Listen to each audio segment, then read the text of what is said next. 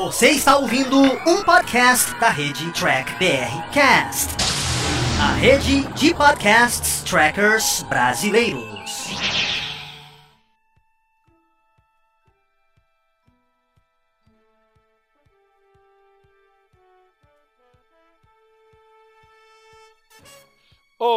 Olá, humanoides, tudo bem com vocês? Estamos começando aqui mais um ó, programa After. O programa a gente vem aqui para continuar a nossa jornada, não importa qual seja o seriado, a gente está aqui para discutir, sempre com você, público de casa, nossa audiência, que eu agradeço muito que já está aqui no, nos comentários. Lembrando que esse é um programa gravado ao vivo, mas que também é disponibilizado via podcast no Cast.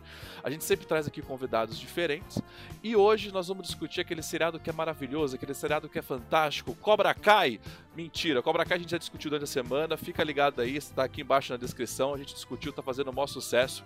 Entra lá, assista. Mas agora nós vamos discutir aquele episódio que foi fantástico, né? Que foi fantasia, não teve nada de ficção científica chamado Star Trek Discovery. Então é, esse programa é para você discolovers, né, que a gente vai estragar a experiência de vocês hoje com fé e na coragem. Então acompanha com a gente. E lembrando, se vocês colocarem aqui, ó, tem bastante gente, tem 21 pessoas assistindo. Se a gente bater o recorde de 40 assistindo, eu vou sortear essa camiseta aqui, ó.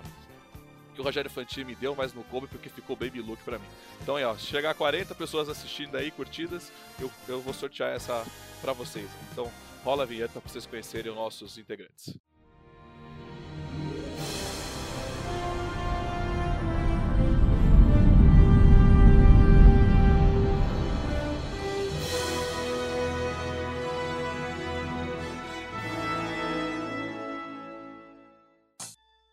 É isso aí, pessoal, senhoras e senhores. Eu estou aqui hoje. Vou passar para a apresentação primeiro. Vou começar com o Israel. Tudo bem, Israel? Apresenta para o pessoal. Tudo bem? Para quem ainda não me conhece, eu sou o Capitão Israel lá da Nova Frota, é, comandante da Academia da Frota, e eu hoje à noite estou aí para conversar um pouquinho com você sobre esse último episódio. Né? Vamos ver se ele agradou ou não. Hoje o Israel ele está sem amarras. E Israel, você vai dar chilique só para saber? Eu nunca deixo link ah, na minha então, vida. Tá bom. Só, eu sei, só porque o pessoal da nova frota, toma cuidado. Toma cuidado. E agora eu vou passar agora. Não, eu, eu, tive um bom, eu tive um bom professor, o Capitão Fernando. E agora eu vou passar para o Paulo. Paulo do Tabum ao vivo, tudo bem, Paulo? E aí, tudo bem, Thiago? Bom, estamos aqui para destruir a experiência, não é verdade? Bom, hoje eu estou aqui nesse horário. Eu não costumo fazer esse horário, porque esse horário é quem, é, tipo assim, quem tem família, tá mais velho, costuma fazer esse horário, né? Como eu sempre tô fazendo churrasco, né? Mas hoje, eh, como é um momento especial, né, de Star Trek Discovery, a gente veio aqui estragar a experiência de vocês.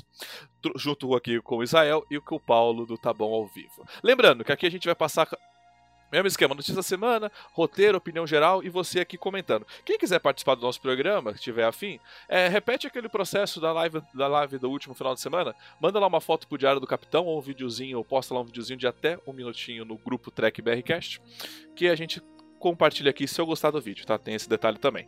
E como notícias da semana, o grupo do Diário do Capitão se transformou no grupo Trek BRcast, vocês já conhecem, né? Que é a rede de podcasts trackers brasileiros, que inclui a Nova Frota, né, o Tá Bom ao Vivo, o Diário do Capitão e o Sessão 31. Então lá esse é o grupo onde a gente vai é, divulgar todo o nosso conteúdo aí para vocês saberem. Lá não vai ter mediação, é só pra gente compartilhar. Se vocês se matarem lá, aí você contrata um advogado, tá bom? É, vocês gostariam de falar alguma coisa? Porque essa vai ser a única notícia que eu vou dar hoje mesmo, né? Sobre esse, essa expansão aí do grupo Tech BR Cash para o público tá mais ligado no que a gente está produzindo aqui. Oi, Não, só dar um recado aí pro pessoal da, da nova frota que estiver assistindo, em especial o pessoal da academia. Se o pessoal da academia mandar um vídeo, esse que o Thiago falou, vai ganhar um pontinho, uns pontos lá na, na academia pela, pela participação. É, e como o Thiago falou, a, a, última live, quem assistiu a Frota Live, eu no, no final eu acabei não aguentando, eu estava como mediador, então ali eu não. Eu evitei falar algumas coisas. Uhum. Aqui o Thiago liberou, eu posso falar o que eu quiser. é isso aí. Eu não sei. Acho... E no grupo, não, só complementando, o pessoal entrar no grupo do Trek BRCast lá do, no Facebook, porque a gente vê que os trackers ficam meio separados em nichos, né? Então vamos tentar reunir o pessoal da Nova Frota, o pessoal que gosta do Tá Bom, o pessoal do Sessão 31, o pessoal do Diário do Capitão, todos num só. Aí a gente se mata lá. Pelo menos é um lugar pra gente se matar. Específico. Que aí não fica brigando, olha, os, os moderadores da nova frota estão fazendo isso, estão fazendo aquilo. Não, aquele é um lugar específico é, para todos se matarem juntos. Fechou. Bom, vamos começar então a nossa opinião geral do. do eu até esqueci o nome do episódio, mas é do último episódio que finalizou. Não aí... tem esperança. É. é, tem, é, tem esperança você parte 2. Vamos aí para a opinião, a nossa opinião. E vamos, quero ler de vocês, viu?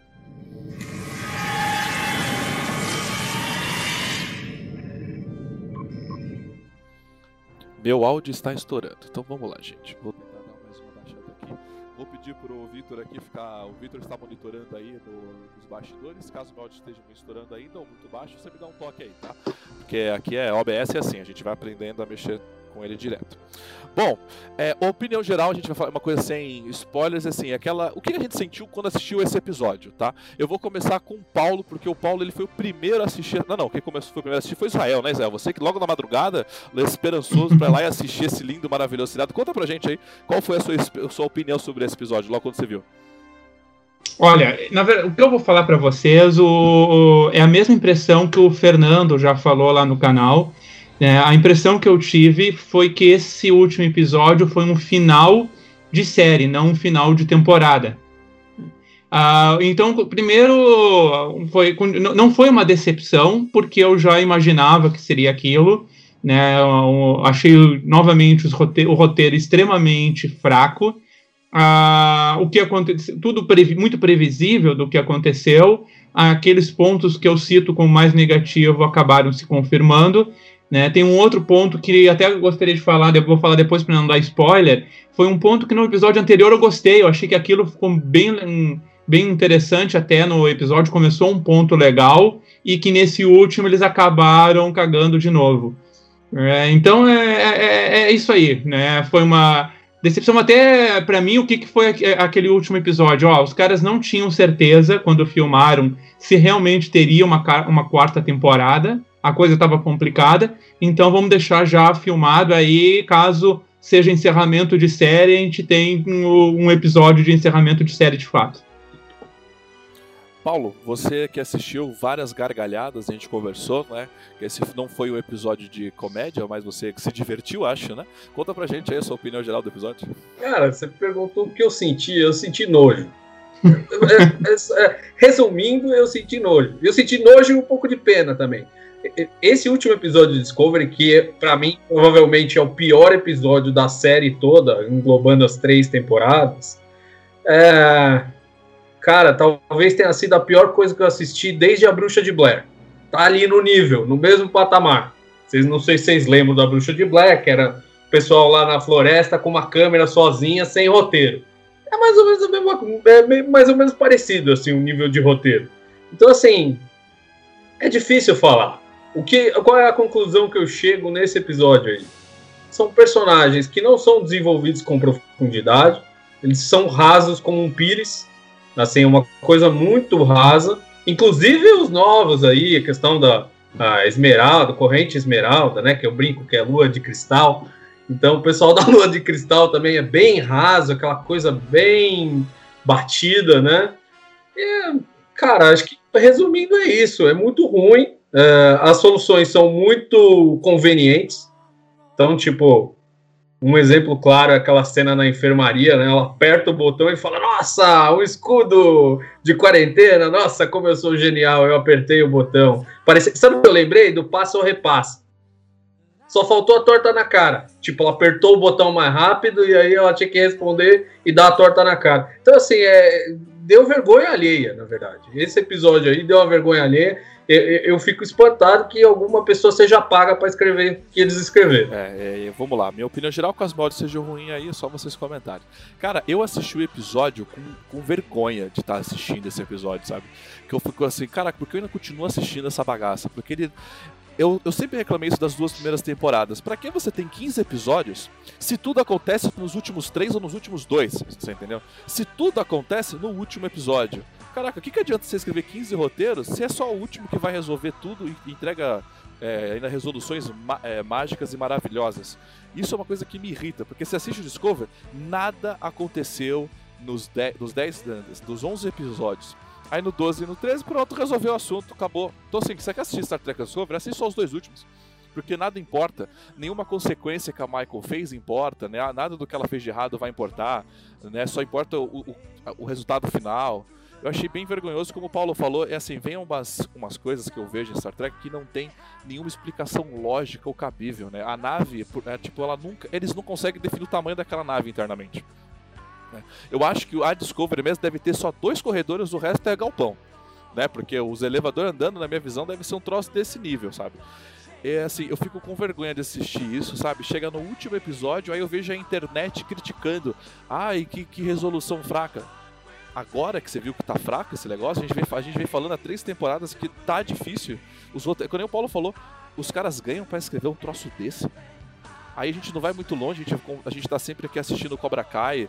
E sabe, Cobra Kai eu não cobro nada, mas a qualidade do roteiro é tão alta que me surpreende sabe, me prende na tela. Aí eu vou pro Discover pra Star Trek esperando algo fantástico e de repente eu vejo Harry Potter, você entendeu? Ali passeando naqueles do que sempre é um espaço maior que o outro, parece a cabana do Harry Potter, a, a, a Discover, sabe? E uma coisa que me irrita muito, principalmente na terceira temporada, eles já, eles já vinham destruindo o Canon muito. Nesse, principalmente, na terceira temporada, eles destruindo coisas específicas, desconstruindo coisas maravilhosas. E aí me toca a música final, você entendeu? E a nave entra em dobra final, como sempre entrou. Peraí, eles destruíram Star Trek o tempo todo, para chegar agora nesse ponto. E. E não O Israel tá falando, mas e tá sem o áudio. isso, né? Israel, você tá falando? Você continua escutando a gente? Desculpa, Thiago, é, tava sem áudio aqui. O pessoal tá reclamando que o teu som tá baixo, que não estão escutando direito no chat. Ah, tá. Ô, Thiago, você não fala, a gente vai falar pra você. É que fala, Israel. Que... Não, mas, ele, mas, mas, eu, tô, eu tô ligado que o pessoal tá. Mas o pessoal escutou, acho que um pouco. Eu tô aumentando aqui o som, gente. Eu não tenho muito o que fazer para isso. Mas acho que vocês entenderam. Se não, vocês vejam a, a, versão via podcast que vai estar tá com áudio bom. É que, é que o Israel, ele, é que o Israel ele corta o áudio dele lá atrás, né, Israel? Às vezes você corta pra não interferir, não é? Não, é, agora, agora o pessoal falou que tava sem áudio, mas é que eu tava cortando, começou um ruído de fundo aqui, e eu tentei avisar o Thiago que o pessoal falou do, do mas já, já tá resolvido tá, tá agora. O do Thiago está baixo. Gente, eu aumentei o máximo aqui pra mim. Entendeu? Grita. Faz, dá uma de sucal aí. Aliás. Vai, vamos, vamos fazer o seguinte: vocês querem complementar mais alguma coisa, ler algum comentário, ou eu posso passar já para um roteiro? Não, posso continuar, mas você já, já, já resolveu eu, aí. Vai ser ah, o, Só uma questão, o, o pessoal está sugerindo que tu afaste um pouco o microfone da boca, porque eu acho que era isso que estava estourando, e agora aumentando e afastando um pouco o microfone, acho que melhora. Então, gente, vão falando aí se tá bom ou tá ruim, tá? Tá bom, vai. vai. Paulo, tá pode complementar, eu vou só mexer no negocinho aqui, vai. Então, fala aí, Israel. É, eu, o Thiago, acho que o Thiago colocou é, muito bem a questão do, do, do, roteiro. A gente já vem falando há bastante tempo que o, que o roteiro tá fraco. Né? O, o, o, eles resolveram um monte de coisa, mas tudo que eles resolveram, alguma coisa surpreendeu vocês. Para mim não surpreendeu nada. É, concluiu apenas o que a gente já esperava.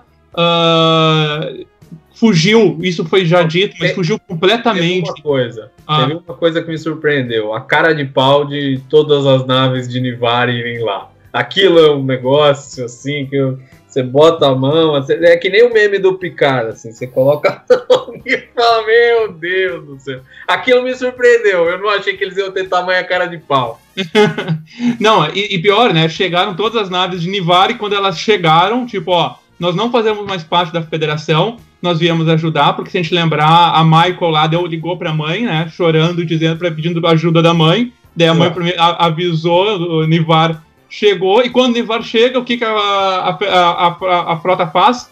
Não façam nada, deixa eles embora.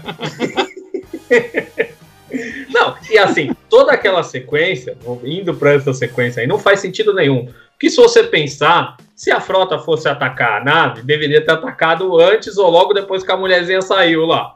Aí a frota resolveu atacar a nave para tomar a Discovery de volta ela não usa. A gente sabe que em Star Trek, lá né, no século 22, 23, os caras têm um dispositivo de a codificação derrubar os escudos para justamente não acontecer uma insurreição dentro da nave e, e, e, as naves da Federação poderem tomar umas às outras mediante esses códigos. a gente imagina que essa tecnologia evoluiu bastante em 900 anos. Então eles devem ter um outro sistema ainda melhor que isso. E não, é só uma coisa assim de ah, não, tá tudo certo. E assim, eles não tiveram é, raio trator para puxar o Stamets de volta, a mulher lá também, né? A Discovery não poderia ter puxado o Stamets de volta, ver ele indo embora no casulo lá e acabou. Assim, é, é tudo muito conveniente, muito mal feito. Aquela sequência do Stamets indo lá, tentando convencer o almirante, aí os caras pegando ele e falando, não, você vem por aqui. Meu Deus Bom, vamos... céu. Aquilo é muito Vamos ruim. passar pro roteiro, tá? E a gente continua avaliando isso, chega para tocar a vinhetinha aqui embaixo, tá bom? Cortei na lata. Bom, a gente vai avaliar o roteiro, como eles já estão falando aí. Ó, meu áudio não sei se tá bom, se tá ruim, vocês vão comentando aqui, eu vejo que eu posso fazer. É, mas assim, sobre esse roteiro que vocês estão falando, o, o, maior problema que eu vejo ainda em Star Trek, porque a galera gosta de chamar a gente de hater, né? Não, vocês são hater, vocês não sabem. Tipo, não, a gente sabe criticar, a gente tá aqui justamente para isso. E quando eu critico Discovery, é isso que vocês estão falando. É a falta de lógica interna, você entendeu? É uma nave estelar não ter roupa, é, não ter traje espacial, tipo, não ter equipamento de oxigênio. Quer dizer, então que você tá numa nave e não tem equipamento de oxigênio? Tipo, acabou o sistema, é, o sistema artificial de vida e não tem. É uma mulher que quer entrar na federação com a sua gangue, porque a Rede Esmeralda é uma gangue de vilão, de vilões, né? Porque, pois tem campos de concentração, né? Com aquela que explode a cabeça do cara. E ele. Gangue não, segundo alguns é milícia. É milícia. É milícia e é do é, Bolsonaro. É Bolsonaro, é. E o, e o cara. E aí eles querem entrar pra federação e ela. O que, que ela faz para roubar, para entrar na federação? Ela rouba uma nave da federação e vai para dentro, e vai pra dentro da sede da federação. Cara, é, não, não tem lógica. Aí no primeiro não do cara, o cara falou assim: olha, você pode. Lembra, o Almirante ele não discordou totalmente, ele só, ele só falou um ponto específico. Ela já saiu dando tiro. Então, assim, o que me incomoda em é, Discovery é justamente essa falta de, de coerência do roteiro do universo que você construiu. Exemplo, eles construíram um universo onde as Nanceres são destacáveis. As Nanceres não pertencem mais à, à nave, elas não estão grudadas na nave. Chega uma hora, a, a mulher entra na Nancere de dobra para colocar uma bomba lá dentro. Eu falo, como ela fez isso? Me explica, né? me explica como ela entrou. Né? Então, assim, só essas pequenas coisas, essas, essas falhas no roteiro que vem acumulando a longo prazo, que não. Cara, desculpa. Aí sim você estraga a minha experiência, Discover. ô, ô Thiago, deixa eu me permite, tu falou ali da. Ela sequestra. Eles sequestram a Discovery.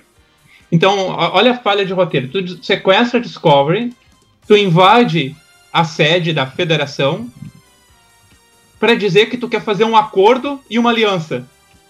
Se tu, tu acabou de quebrar qualquer confiança, tu sequestrou uma nave, tu invadi, mentiu, tu invadiu a sede da federação. Daí ele diz não, ok, ele não, não negou totalmente, mas ele disse um não. Daí ela sai atirando e ela fala: Nós só precisamos da Discovery para acabar com a federação. Então quer dizer que quando tu consegue, a única coisa que tu precisa para acabar com a federação é um momento que tu acha que tu vai fazer um acordo com ela e porque ela não usa, ela, ah, mas é porque ela tinha barganha. Ela não usa a Discovery, a Discovery para dizer ou vocês façam uma aliança com você, conosco ou nós vamos acabar com vocês. É, não, ela tenta fazer um, ali uma, uma pseudo-diplomacia né, e, e, e, o que ela consegue ali para ela não precisava fazer aquilo. Ela já teria, já, já sobrepujaria a, a federação segundo ela, só com a, com a é. Discovery. Não, e, e, não, tem um outro fator aí, que aí você entrou um pouco no episódio passado, né? É, uma pessoa sozinha decide pela federação inteira se deve fechar um acordo ou não, e ela lê lá na hora, na frente do outro. Ó, quem, quem algum dia fez algum contrato na vida de negócio, de qualquer coisa, sabe que você ou tem uma assessoria jurídica, ou você demora um tempinho para responder. Não é, não é tipo você assinar um plano de saúde que você olha lá e assina na hora, entendeu? Então, assim, é, é tão banal e tão infantil que nem. Imagina você negociar um tratado, assim, você pensar que o tratado de Tordesilhas, os caras escreveram lá na hora e um, um cara assinou lá. Não, tá certo mesmo, é Sim. isso aí. É, é, tipo, é tão ridículo é tão. E essa, essa foi a cena que elogiaram no episódio é. passado, hein? Exato. Pra gente ver o nível onde, onde Não, e, uma, e, e, complementando isso, a motivação do sequestro da Discovery é que a Discovery eles não conseguem reproduzir o motor de esporos do século 32 aí que eles estão. Aí eu pergunto para vocês. Eles não conhecem nem o próprio canon deles. Quem criou. Eu quero que você me responda, Israel. Israel, quem criou o motor de esporos? A, a, própria, a própria frota. E, e ela tinha mais de uma nave, inclusive uma explodiu, ou seja, ela não, pode ser eles, replicada. Quem construiu o motor de Spore, Roosevelt, ele acho que ele não lembrou, porque ele não assistiu muito Discovery, foi o, foi o Stamets. Foi o Stamets que desenvolveu a tecnologia de viajar por esporos. Ele descobriu a rede micelial e ele criou um motor para viajar via rede micelial. Aí você fica falando que você não consegue reproduzir o motor, mas o criador do motor está do teu lado. Aí vamos ser sinceros, ele vira e fala assim: ah, os tardígrados estão em extinção, né? Foi falado, dito nesse episódio. É, nesse episódio. Aí eu pergunto, mas brother, vocês nem sabiam da existência do tardígrado no século 23? Como você acha que ele está tá extinto? Como você, da onde você tirou essa informação, meu querido? Você, nem, você só descobriu sem querer porque ele entrou na Discover? Né? E, e, e, vou falar pra, vou ser sincero, se você tem o Stamets, você consegue para rede micelial pegar o DNA da galera que tá lá, pronto, e, e, reproduzir o motor. Então, assim, ele é essas falhas de roteiro, tipo, você quer me enganar? Sério mesmo que você quer me enganar? Lembrando, aqui a gente não reconta episódio para deixar o episódio aceitável para você, tá? Aqui a gente analisa, porque tem review que fica recontando episódio duas horas para você aceitar, né? E Thiago, só deixa eu voltar uma coisa para não fugir muito ainda do, da conversa ali da Alzira com o Almirante. Mais uma vez, que é questão de furo de roteiro, os caras não sabem nem sequer como é que é a organização da frota e da federação, nem a separação entre frota estelar e federação, porque em tese o Vence é um almirante da frota estelar, porque é um almirante. Uh, nunca um almirante ia decidir um acordo, ele ia levar para o conselho da federação. Então os caras não sabem a diferença entre federação e frota, tanto que até aqui no chat antes estavam perguntando e todo mundo está perguntando quem é o presidente da federação. É a, o almirante ele comanda a frota e a federação. Qual é a organização política da federação no século 32 de fato? Porque parece ali que na, na realidade não existe mais nem federação, existe a frota estelar que reúnem os planetas, né? Porque é uma confusão total. É, não, você falar que. Só tem três pessoas. Não, você falar que é impossível. É, não, e é imposs... eles falam que é impossível a, as naves da Federação alcançar todo o sistema, demora muito. Mas quando a Alzira quer chegar, ela chega onde ela quer, né? Eu acho impressionante isso, né? Ela tá do outro lado do sistema, mas onde que ela quer chegar, ela chega, né? Bom, vamos lá, tem muita coisa aqui, a galera tá. Ali, tem tanta coisa para reclamar. É. Tem, quer dizer, reclamar ou assim, apontar de tipo vergonha alheia. Isso a gente, mudando um pouco aí, pra gente mudar o, o foco que a gente veio no episódio anterior e na, né, nessa questão da base. Pensa na questão do fantasminha camarada lá, que apareceu. O cara saiu da, saiu da, da essência lá, saiu da essência do, do outro lá da. Como é que chama o personagem? A, Adira. Adira. Eu Adira. Vou... Saiu da essência da. É que não pode falar ela, né? Enfim, é, do Adira o, ou de é, Adira, sei lá. Mas o que, o que me Enfim, incomodou Saiu da essência dele e virou um holograma. É assim, mas o que me incomoda é que assim, o holograma é só um holograma. Eles não falaram em nenhum momento que o holograma, tipo, ele entra dentro da pessoa, pega informações de dentro da pessoa e volta. Mas se ele, se ele faz isso, eu estou agora, né? Eu estou agora extrapolando. Quando o Kirk falava, extrapola aí o Spock, me dá uma resposta. Cara, se ele é um holograma que ele entra dentro da pessoa, pega um desejo dela, cara, para pra pensar, ela tem um simbionte com 12 vidas lá dentro.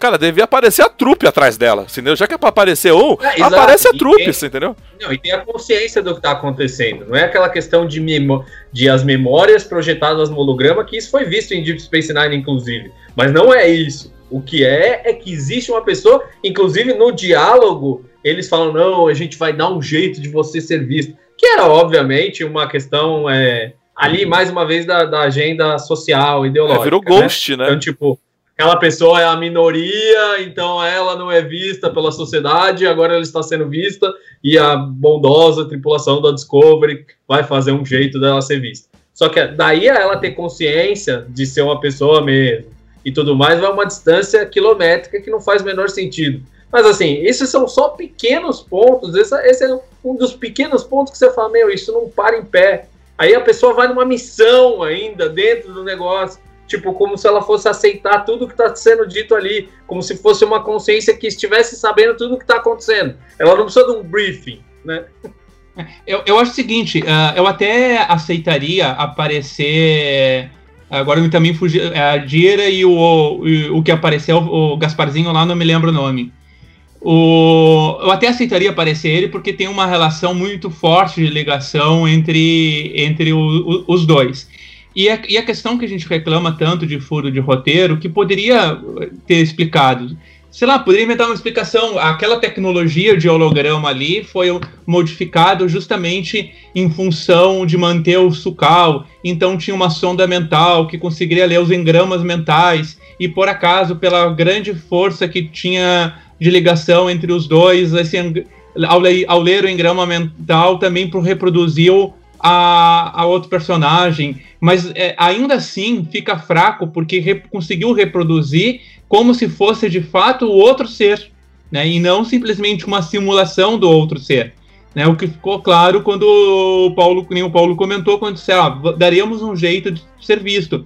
Né, então, o que, que eu acho que é ali? Mesma coisa quando mataram o Culver. O pessoal criticou pra caramba e deram um jeito de ressuscitá-lo. Agora tem muita crítica né, da Dira estar sozinha e não ter o companheiro da, de, é, junto. Eu acho que na quarta temporada vão dar um jeito de ressuscitar e trazer esse personagem para conviver junto dentro da nave. E, ó, é. vamos, sim, vamos já, vamos, vamos já trocar aqui porque é muita coisa pra gente realmente taca ali pau, né? Vamos passar para o próximo item. A Nair colocou, são muitas coisas, né, gente? Então a gente pode dar uma vai e volta, né? Ela, ela falou aqui da esfera, né? Que ela ainda ela tá perguntando como a esfera não fez nada. Vamos lá para o problema de roteiro que isso encaixa indo, encaixa indo muito bem.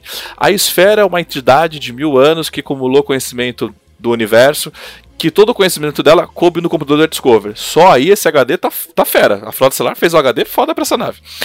Aí, beleza, vamos pro futuro. De, aí você começa uma transformação que você vê que a, logo no início a nave, a, a, o dado da esfera começa a assumir a Discover. Isso tá claro, isso ficou bem nítido. Inclusive o episódio Calypso, a nave era estava sendo comandada por uma entidade, a gente achou que era isso. Eu acho que quando a gente vem falando isso, talvez eles não sabiam se ia ter uma quarta temporada, talvez isso fosse para encerrar mesmo numa terceira, talvez eles não iam ter essa evolução na Discover, talvez ia ter aquele short track, mas acho que eles falaram assim: olha, gente, o roteiro tem que finalizar, não importa se vai ter quarta ou não, mas é, tudo tem que acabar aqui agora. Você entendeu? E aí a esfera jogou conhecimento pros droids, né, de, de Star Wars, né, pros R2D2 ali passear na nave.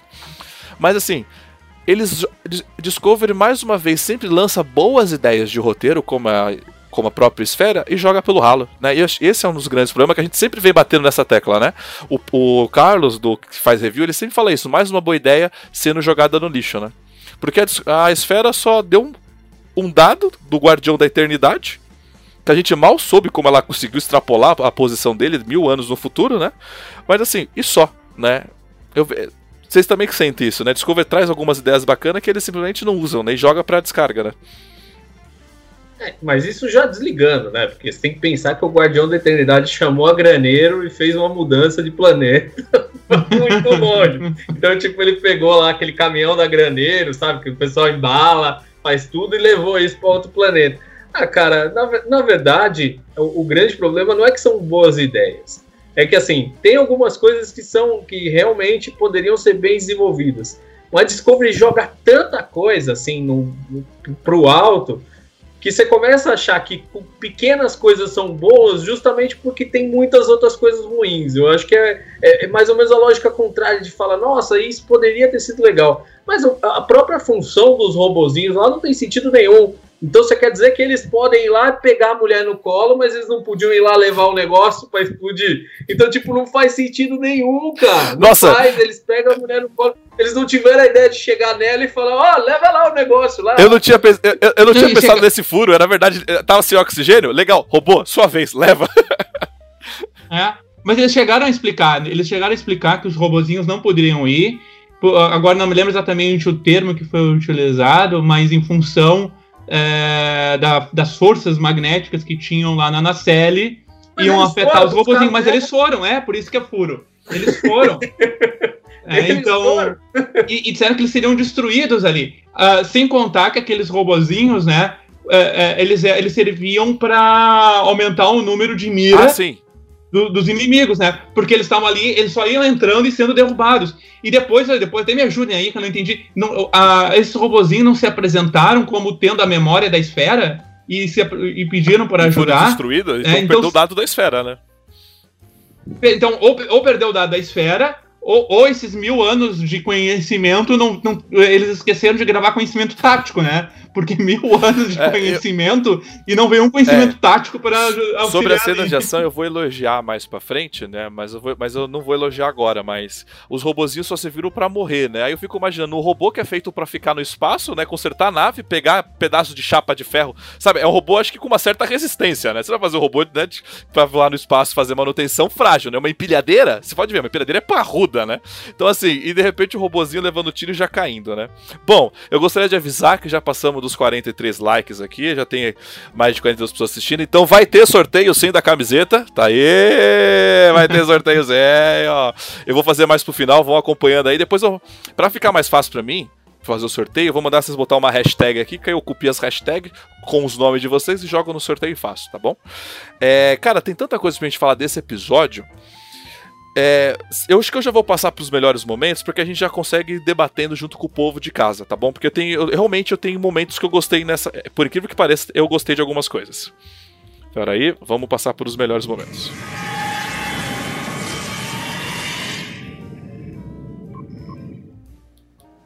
Cara, melhor momento, tá? Eu acho que o pessoal tá escutando de mim. É, eu, sério, cara, eu gostei da cena do, do indiano, sabe? Que finalmente ele foi, eles foram lá buscar o coitado, botaram o um uniformezinho nele e ele virou um, um, sabe? Ele é da frota estelar. Eu gostei desse momento, sabe? Ele foi, ele, ele tem mérito, você entendeu? Para estar ali. Eu gostei dessa parte dele. você acredita? mas ele chegou, tava uma treta lá, né? Não, mas tem sempre treta, né? Com a Michael envolvida quando não tem uma treta com a Michael envolvida. É, vocês têm algum melhor momento? E... Posso falar para outro melhor momento? Não, eu, eu, eu, assim, vou falar uma coisa, para dizer que eu achei a fotografia da série muito bem realizada, principalmente nos, nos cenários de planeta, é, toda a questão fotográfica, assim, de, da produção é muito bem feita. A gente não pode jogar tudo fora em Discovery, porque a execução de roteiro e os personagens são fracos, né?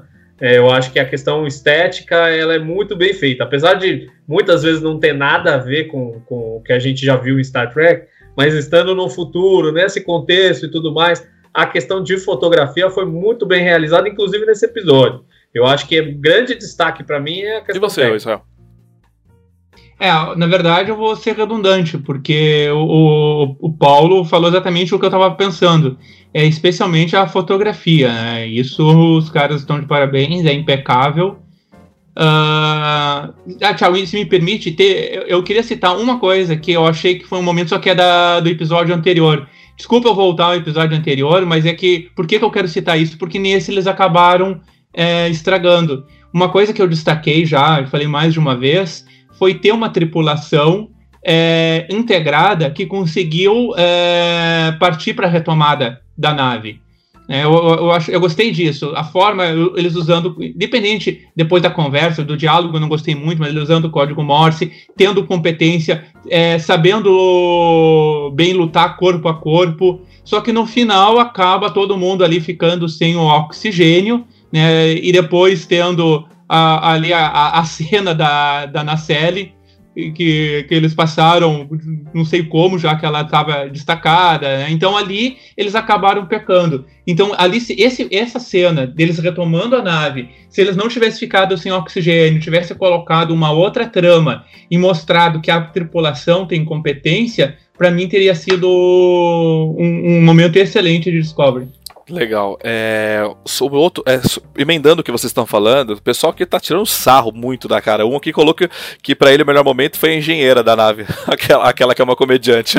É, realmente a participação dela é excelente. Não, mas realmente falando isso, eu achei que as, as cenas de ação, as cenas de ação do final de luta, sabe? Ok, é a Michael salvando todo mundo, é esse puta pé no saco, mas assim, eu gostei das cenas de ação, sabe? Pelo menos foi, foi algo interessante. Inclusive, na sua live, Israel, Israel. Teve uma pessoa que falou que ela não gostava de assistir Mandaloriano porque só tinha tiro. Era muito tiro e porrada em Mandaloriano. e aí, ela, aí eu, eu fiquei pensando, beleza, mas até agora Star Trek Discovery eu só vi tiro, porrada e bomba, cara. Eu não vi o roteiro. Mas assim, eu, eu gostei realmente das cenas de ação, tirando o lado totalmente fantasioso, eu achei interessante as cenas de ação.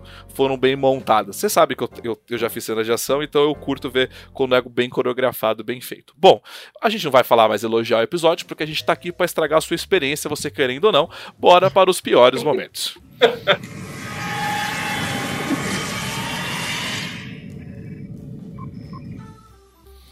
Cara, o meu, um dos meus piores momentos desse episódio aqui foi o seriado todo, mas eu, vou, mas eu tô falando só desse episódio. Cara, eu falei isso com o Paulo. Vocês perceberam que o Saru. É, a gente sabe que teve regravação, né? O Saru, a hora que ele é teletransportado da nave, ele some do, do seriado? Ele some, não aparece uma gravação dele, não aparece uma voz dele, ele é tratado como tipo, não, o Saru foi embora e sumiu. Tipo, não deu. Ele, a Michael até fala, ah, vamos esperar o Saru voltar. Não, o Saru não volta. Cara, eles deram um chute tão grande no Doug Jones nesse final, Inclusive, eu achei isso péssimo, é. cara. Porque ele era o cap... O pessoal tava tirando sarro que ele foi casado. É, ele é o capitão lá. da nave, cara. Ele passaria o comando pra Michael. Ele, tipo, tipo, como assim você larga a mão de tudo? E fala, cara, isso ficou muito, isso eu achei muito péssimo, sabe? Parece que eles viram que a gente gostou do Doug Jones como Saru e eles chutaram monstruosamente nessa temporada. É, eu, acho, eu acho que o Doug Jones, o Doug Jones deu uma pediu para sair, deu uma de 0,2. Você acha? Porque ficou muito estranho aquele fim e assim, ficou bem, bem mal feito, né? Porque na verdade ele cede e aí se você lembrar, o almirante fala para ela não, inclusive, né, o Saru falou que você que deve assumir como capitão. Deveria ter essa cena dele, né, falando não, é você que é a, a pessoa que tem que seguir o curso, eu preciso ajudar lá o pessoal em encaminar e tal. Por, porque uma Enfim. coisa que eu costumo dizer, assim, já que a série é da Michael, ok. Mas pelo menos dê mérito para ela assumir. Porque, cara, ela só assumiu o comando da Discover porque o Saru foi casar com o cara. A gente não sabe que ele foi casar, ele foi criar o filho da, da outra lá, né? Ele sumiu. Aí, aí a Detmer, a Tenente Detmer, que é uma das. Uma puta. Tá desde a Tinjoa, sabe? Ela, tem, ela é graduada, tipo, falaram que ela tinha um probleminha no início da temporada e tá lá, ficou lá morgando na, no comando. Eles sumiram com a Nan, não, né? A Nan vai assumir aqui essa nave semente. Cara, eles foram quebrando todo mundo da linha de comando. Pra quê? Pra simplesmente, ah, so, é sobrar, sobrou você, Michael. Agora você pode assumir. Não, eu, eu, eu acho que é pra economizar. Não, tudo bem, mas assim, o que eu... E não deve ter sobrado orçamento. Aí vai tirando um, vai tirando o outro, vai tirando o outro, vai tirando o outro. Você esvazia tudo, vira um monte de figurante. A Michael, a Tilly, o Stamets e o Colbert e é isso, cara. Eu acho que é para economizar. E acho que o Doug Jones pode ser uma coisa assim: ele vai aparecer na quarta temporada, mas vai ser participação especial. Não, com certeza. Sabe? Tipo, aparecer um episódio. Ou... Mas a Michael é heroína, mas... então dê um mérito pra ela assumir o comando. Ela assumiu o comando porque, tipo, eu sou Michael. O tipo, Almirante só faltou falar assim: pô, Michael, só tem você. tipo, só tem. Mas, mas Thiago, mas veja bem, Thiago. Isso não é, de certa forma, o estilo do, do Kurtzman. Porque o que o Kurtzman faz? ele quer colocar em Star Trek, quando ele assumiu, é, os personagens dele, que os personagens dele são o máximo. Então, qual é o, o modus operandi do, do Kurtzman? Ele desqualifica e diminui os personagens clássicos. Por isso que, nós, que a gente sempre brincava, olha, a, em, em Picard vai aparecer a Gaia. Eu tenho até medo quando aparece um novo personagem que ele vai ou descaracterizar completamente ou ele vai matar esse personagem. De certa forma, é isso que é, é o estilo Kurtzman. Ele vai, ele, em vez de enaltecer, de construir e de evoluir um personagem para ele atingir um patamar, ele vai diminuindo, destruindo o, o, os outros para aquele personagem que ele quer dar um destaque uh, aparecer. Né? Então se torna assim, é, sem sentido, ó, ridículo. O, o Luiz Ambrosio colocou aqui. Isso, mas não ter uma cena final, né? É muito Sim. foda. O, complementando isso, o Luiz Ambrosio colocou aqui, é, que é o presidente do Israel, inclusive. Ele colocou aqui, ó, quando o Doug, é, quando o Doug se sobre, é, sobressai, o Kurtzman mandou limar, né, e rapelar o personagem. Ninguém pode brilhar mais que a, que a, que a deusa Michael. Falou muito bem, o Luiz Ambrosio, e a culpa é sua, inclusive, porque se não tivesse trago o Doug, né, tipo assim, pô, você faz um seriado, o meu ator principal é a Michael, você leva o Doug, aí ele ficou muito, é, com certeza, a culpa foi sua de ter trago ele, e não a Michael. O Vitor colocou aqui, mas o Doug não está na quarta temporada? Está, porque ele já falou que voltou a gravação, mas deve ser participação especial, porque nessa tá na cara que que tá, assim, o que é uma coisa que eu me toquei recentemente, né? Ninguém tá nem aí pra, pra carreira na frota estelar, né? Qualquer oportunidade de cair fora, a galera caiu fora, né? Vocês perceberam, né? né? Tipo, carreira, frota, não. Qualquer oportunidade a galera foi pulando fora. E, e outra, refazer a frota estelar, né? Refazer a federação, não, vou lá pra caminhar, Dani, vou caminhar um pouquinho aqui em caminhar e vocês que se virem Sim. aí. Ô, ô, Thiago, eu queria fazer um comentário assim, não, é, paralelo mas o. Até eu acho que foi com o Paulo que eu conversei essa madrugada. que a gente tem umas horas para conversar de Discovery que vai. Puto que pariu, né? Conversar de madrugada, é, sabe? Os não tem o que fazer. Mas assim, ó. Uh, o Doug não, não passou a capitania para Michael, assumiu a Michael, destruiu os outros. Tem aquilo que a gente já cansou de discutir, a capacidade da Chile várias coisas a gente vem falando da tripulação. Uma coisa que eu conversei com o Paulo e que eu já escutei várias vezes é que a, a Chile se tornou capitã porque não tinha outra pessoa com mais experiência. A tripulação é inexperiente. Então quer dizer o seguinte: a Discovery, uma, uma nave protótipo com motor eh, de esporo, a outra explodiu, então era a única com motor de esporo. A tripulação que passou pelo Loca, do universo normal, passou pelo Lorca do universo espelho, passou por uma guerra Klingon, destruiu o controle, salvou a galáxia. É uma tripulação inexperiente? para não ter outra para botar como capitão? Não, não é. É. Mas o legal é que um cara adotou live é, falou isso, né? Que é uma tripulação inexperiente, por isso perderam a nave tão rápido, né?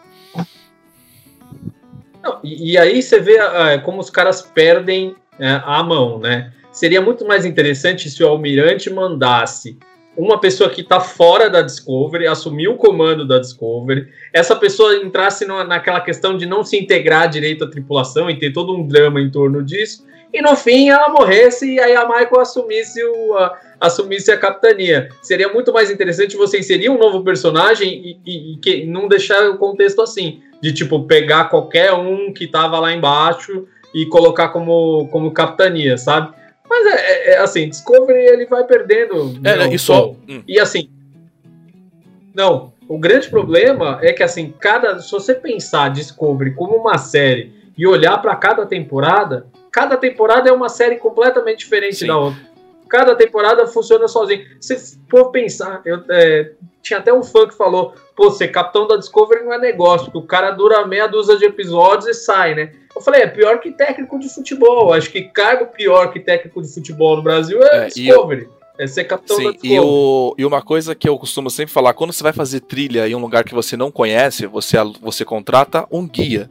Discovery, para mil anos no futuro, tá num terreno totalmente desconhecido. A primeira coisa que você faz é o quê? É colocar uma pessoa que sabe como funciona esse universo.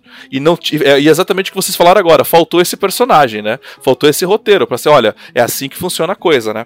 Bom, eu gostaria de dar agora aqui uma menção honrosa ao Arthur Sally, que compartilhou aqui os seus cinco reais com a gente, uma salva de palmas para eles aí, pode agradecer. Muito obrigado, Salles, Arthur, obrigado aí. Quem pode fazer como ele aqui, o Salles colocou aqui, o primo Saru vai continuar tendo aqueles poderes de telecinese ainda? Qual o limite daquele poder?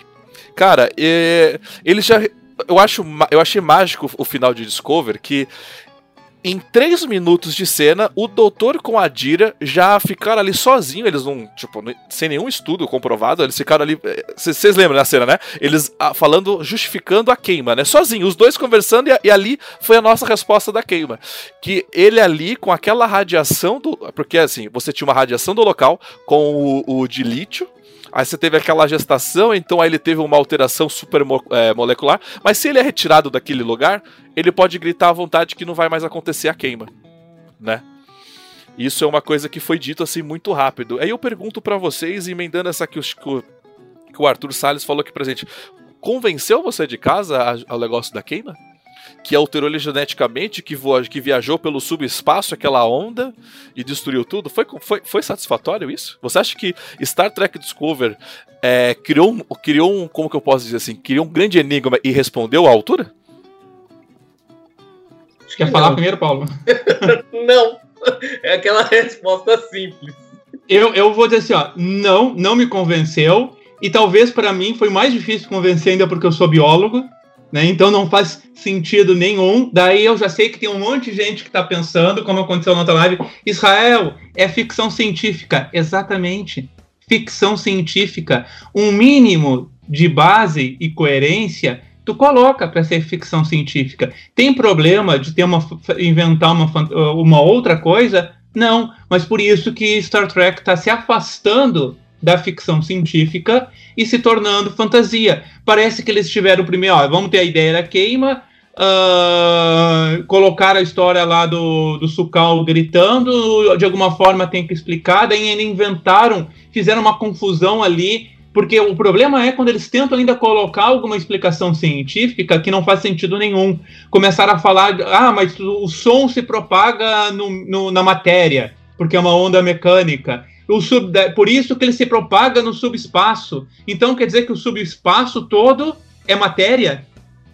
É, o subespaço não é matéria, ele é algo diferente, ele, ele tem uma outra natureza, por isso que é o, é o próprio subespaço. Então, nada disso é, é, faz sentido. Mas se me permite ainda só fazer um comentário aqui, o, o Ricardo Nakayama colocou uma, uma mensagem que eu, quando o Thiago colocou dos piores momentos, eu estava tentando identificar, identificar para mim qual o pior momento. E ele me lembrou, e eu concordo com, com o Ricardo, esse é o pior momento. O pior momento é o almirante falar que a Michael fazer do jeito errado e dar certo vale. Porque é o recado que a gente sempre vem é, de, falando aqui de Star Trek, porque nos incomoda muito. Star Trek sempre foi um modelo, sempre influenciou a minha vida e mostrou, cara, trabalhe, trabalhe do jeito certo que tu vai vencer. A meritocracia funcionando de fato de uma forma correta. E Discovery desmontou com isso. Quer dizer o seguinte: olha, faça o que tu quiser, não respeite regras, não respeite hierarquia. Quando tu for lá no trabalho e tu tiver uma cadeia de comando, faz o teu jeito, que vai, que vai dar certo e todo mundo vai ter que te aceitar. É, não, e aí não vai dar certo e não vai acontecer os milagres que acontecem com a Michael. E eu queria chamar a atenção, eu assino embaixo tudo que o Israel falou, eu já cansei de falar disso, mas eu queria chamar a atenção para uma coisa que eu, eu não, não entendi ali no episódio, que foi assim, a Discovery ela não podia se aproximar lá do planeta de Dilítio, então eles tinham que ir com a nave do Book. Mas aí no final eles vão com a Discovery mesmo. Mas como? Bom, qual é a mágica que aconteceu que, que, todos aqueles efeitos da nebulosa não, não faziam mais efeito ali depois de um tempinho? Então, assim, não parou em pé essa parte para mim. Eu não sei se tem uma explicação que eu não peguei não. assistindo uma vez. Eu sei mas... que o Ricardo ontem também eu estava com o Ricardo e o Ricardo comentou comigo, né, que o que esse, esse, esse amigo do Saru aí, esse moleque aí que não tem 200 anos, ele é o novo X-Men Ômega, né? Destruição fodástica, né? Ele é o próximo herói, o próximo vilão inclusive de X-Men. Fica ligado. A gente fica falando aí de Harry Potter, de fantasia, mas X-Men também Star Trek. Tá pensando o quê? Aqui a coisa só só progride. É o Sucal, só progride não, e o velho lá sumiu, né? O ancião. Lógico que sumiu. Ele foi pra Deep Ele foi pra Babylon 5, cara, finalizar o roteiro lá. Verdade. Ai, cara, é tanta coisa. Alguém colocou um negócio que eu queria colocar aqui. Ah, tá. Quero, eu vou comentar que eu já vou entrar nesse mérito aqui, ó. O, o, Lar, o Laertes colocou aqui. Vocês passam horas e horas mostrando todos os pontos que não gostam da série para o pessoal depois resumir que vocês não gostam porque não aceitam uma mulher negra no comando. Esse assunto é muito delicado da gente comentar e conversar, mas eu fico muito triste quando simplesmente a resposta do outro lado é só essa. Tipo assim, e não é, eu não digo especificamente a esse ponto específico da Michael, mas eu quero, às vezes eu quero, a gente quer debater na internet, a gente quer conversar, aí a gente bota um mau argumento, aí a pessoa vira e fala: "Ah, seu machista". Ah, seu taxista. E a conversa você não consegue mais conversar com a pessoa, porque ela vira ofensa, né? E isso na internet vem se complicando tanto cada vez mais que recentemente nós tivemos até uma piada do ralador, né? Que eu nem fiquei sabendo, foi o foi Israel que me passou a piada do ralador. Por quê? Ah, tem algumas pessoas que, assim, cara, tem aqui a minha opinião, tem a opinião deles, vocês têm os canais, cada um vai atrás de onde quer. Não é assim, se não gosta, não assiste. Não, não tem essa, esse, essa, essa famosa frase, se não gosta, não assiste. Então, se não gosta da, do meu canal, não assiste. Se não gosta do meu texto, não leia. Mas o que eu acho mais legal é que essa galera continua vindo dos nossos canais criticar. Por exemplo, no Israel, a pessoa lá fica, ficou criticando você ontem na live toda, você percebeu? Ela não estava ali para conversar com você, ela estava ali para te diminuir, tirar a sua credibilidade como moderador, né? Quando o Paulo participou da sua, da sua, da sua live também, ficou falando que estava interrompendo o tempo todo para querer desmotivar. E aí, na internet, essas pessoas ficam invadindo o espaço das outras, ofendendo essas coisas, que aí tivemos a pérola do ralador, né? Porque as pessoas não são convidadas e elas vêm lá querer, tipo, como posso dizer assim? Tem duas pessoas conversando, tipo, pô, não gostei de Discovery, aí vem a pessoa aqui e fala, ah, vocês não são fãs, vocês são machistas, aí, aí teve o ralador. Eu achei, eu achei isso bem tomado, é, é porque, só para finalizar, Paulo, é, eu, eu, eu conversei não, isso com o Paulo recentemente. A gente, aqui do Diário do Capitão, tá bom, a ver a gente mostrou o outro lado. Hoje, a gente fica quieto na boa e a internet já zoou o outro lado, né? O outro lado virou piada na mão da internet, né? Não, e não só o outro lado. Eu, eu, tinha duas coisas que eu queria falar. Você deu um gancho para eu falar duas outras coisas. A primeira é que esse, esse negócio desse argumento de que ah, só porque ela é mulher e negra. Eu estava conversando nesse podcast que eu e Israel fizemos de madrugada aí, conversando um com o outro. A gente estava a gente tava conversando durante um bom tempo. Eu falei para ele, eu falei, meu, desde criança eu sou muito ligado a futebol. Cara, eu tenho dezenas de camisetas de jogadores negros e nunca eu pensei ah, essa pessoa é legal porque ela é branca, ou essa pessoa é legal porque ela é negra, porque isso, porque aquilo. Cara, eu sou fã de Deep Space Nine, de Voyager, ou é mulher. Ou... Cara, nunca isso entrou na minha cabeça em nenhum momento na análise. Quando a gente está aqui analisando, é analisando o roteiro, se os personagens eles têm ideais e valores legais, se eles têm profundidade, se eles passam uma mensagem legal, se a história é bem construída, se aquilo está de acordo com o que Star Trek pregou ou Star Trek escreveu desde o passado, se isso está de acordo com a imagem do Gene Roddenberry lá atrás. Tudo. Essa é a nossa análise. A gente nunca olha e fala, não, esse personagem. É, é, é como você avaliar então o Sarum. Agora, ah, o Sarum, só porque ele é alien, você tá falando que ele é bundão e tal. Pô, não tem nada a ver uma coisa com a outra. Esse não é o primeiro critério, ninguém tá criticando isso. E se esconder atrás de minoria, né? Se esconder porque não tem argumento, se esconder atrás de minoria é covardia. Entrando nisso aí que o, que o Thiago tava falando, né? É, eu, eu, acho muito complicado os personagens virarem piada, porque não é só as pessoas que estavam defendendo que acabaram virando piada os personagens, e isso no fandom inteiro, não só no brasileiro, no internacional, eles viraram piada. Hoje você fala da Michael, você fala do choro, você fala da Tilly, você fala que ela tá gorda. Quando os personagens de Star Trek são. A, a, a coisa mais preciosa de Star Trek são os personagens. Você olha a característica dos personagens e os personagens como eles são queridos. Eles viraram piada para pelo menos, sei lá, um terço para não dizer que é metade, vamos dizer para um terço da, do seu público-alvo ele faz piada com os próprios com os próprios personagens, e não, não adianta falar que agora, ah, não, mas teve pouco tempo em tela, as pessoas não se acostumaram. Esse argumento não cabe, não teve o best of the both worlds no final do terceiro ano.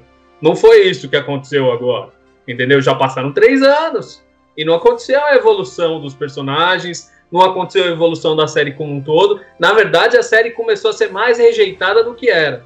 Né? Se a gente for ver aí desde o fim de Picar para frente, essa é uma outra coisa que eu e Israel conversamos.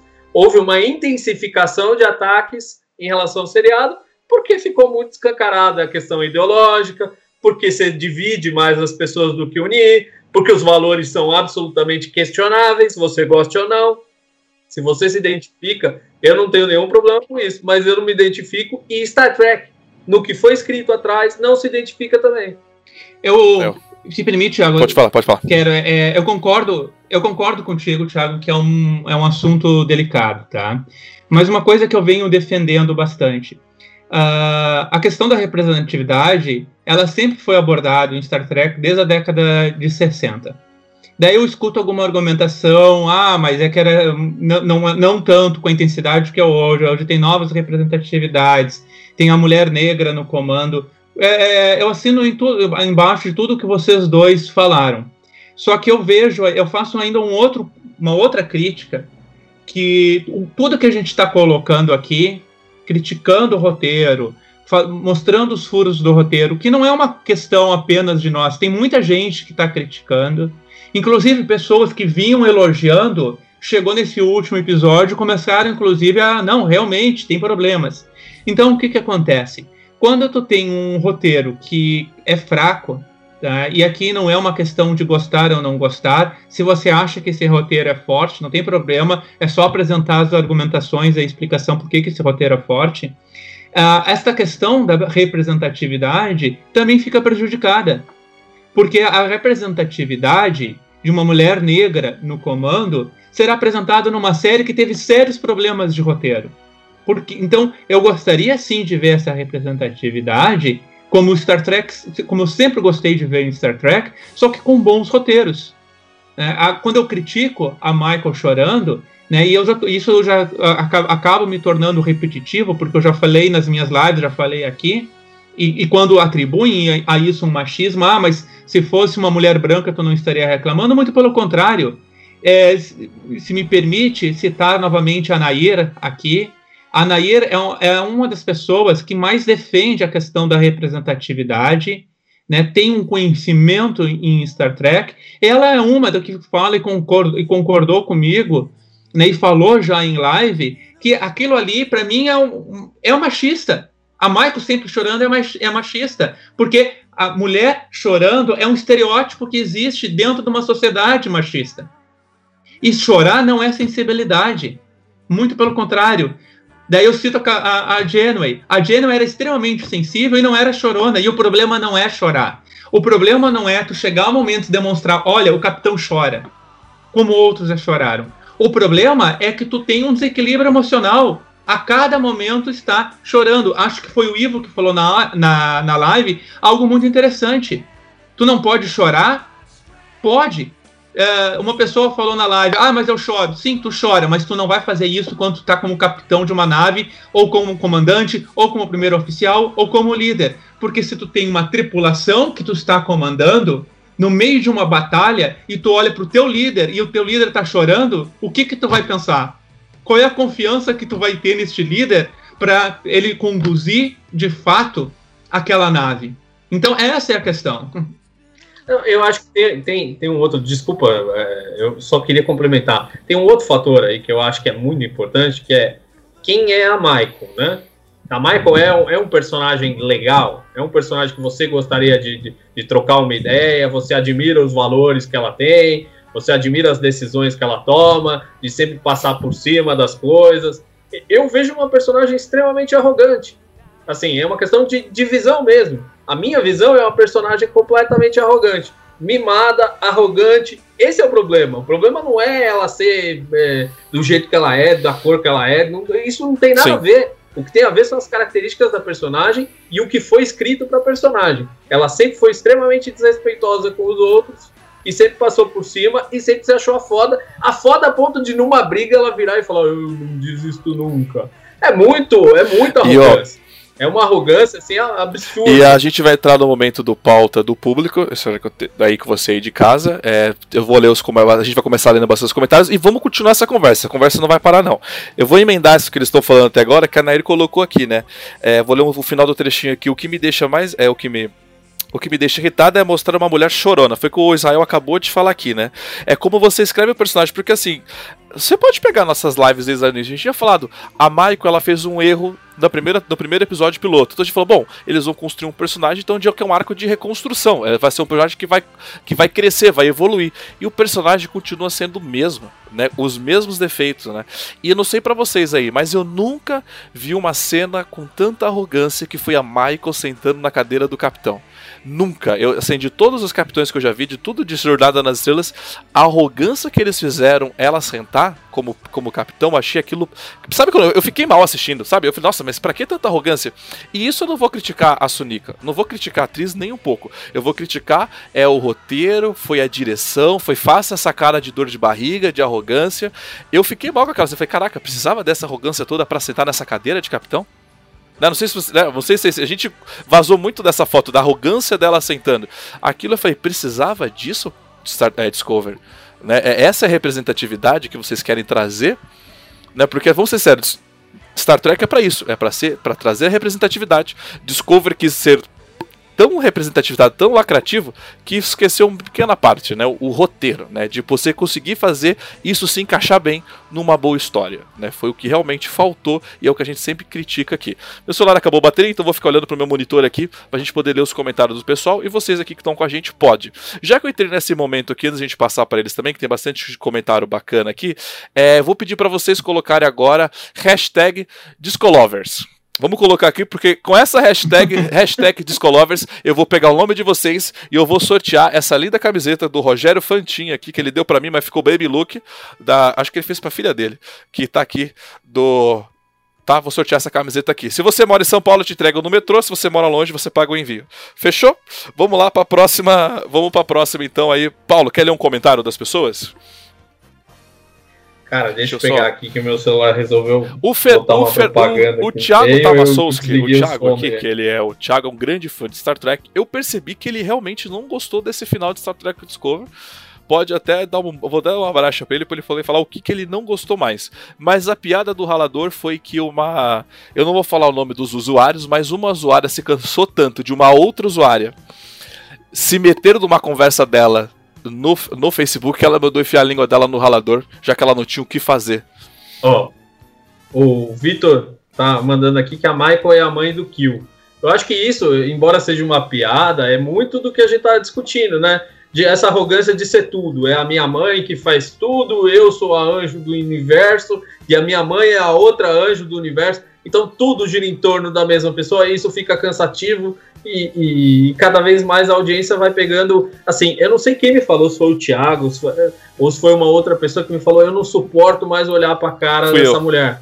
Tipo, não aguento mais. Então, é, assim, é, esse é o efeito. Quando você coloca uma personagem, porque ela, ela tem, ela tem de uma forma assim a última potência, o que tinha o Wesley Crusher na primeira temporada da nova geração, que era aquela coisa do super gênio, o cara que faz tudo, e tal. E por isso os fãs pegavam no pé dele. E depois, ao longo da série, ele foi melhorando um pouquinho, ficando mais pianinho e tal. Mas é, ela tem isso a enésima Sim. potência, que é a arrogância. E eu gostaria de mandar um abraço aqui mal. pro ah. Laertes Jokoski, acho que eu falei o nome certo, um grande abraço para você, ele mandou um abraço pra gente aqui, deu a sua contribuição aí, um abraço e parabéns pela discussão sóbria, hashtag Discolovers. Obrigado aí, a gente sempre tenta, a gente bom, sempre tenta trazer realmente essa, essa, essa, essa conversa ponderada, né, a gente sempre fala isso, né, a gente, a gente é crítico, sim, nós somos críticos, mas a gente sempre tenta ver os dois lados, e quando alguém vem criticar, que isso é uma coisa coisa que acontece constantemente, a gente sempre tem que escutar o outro lado também, porque todo mundo tem o seu direito de falar, né? Ser escutado. Como o Capitão Debina falando, você tem a sua opinião, eu tenho a minha opinião, você pode ter a sua opinião. Como... oh, eu, eu tava procurando uma mensagem ah. aqui, Thiago. Eu não vou, não vou achar a mensagem para ler, mas eu vou falar o que ela foi dito. Que eu comecei aqui sozinho aqui do, do Adilson Pereira, lá da Academia da Frota, Nova Frota. Ele estava escrevendo que ele gostou muito de Star Trek Discovery tava elogiando Star Trek Discovery, e daí ele, no meio da mensagem ele parou e pediu desculpas, falou live errada. Boa.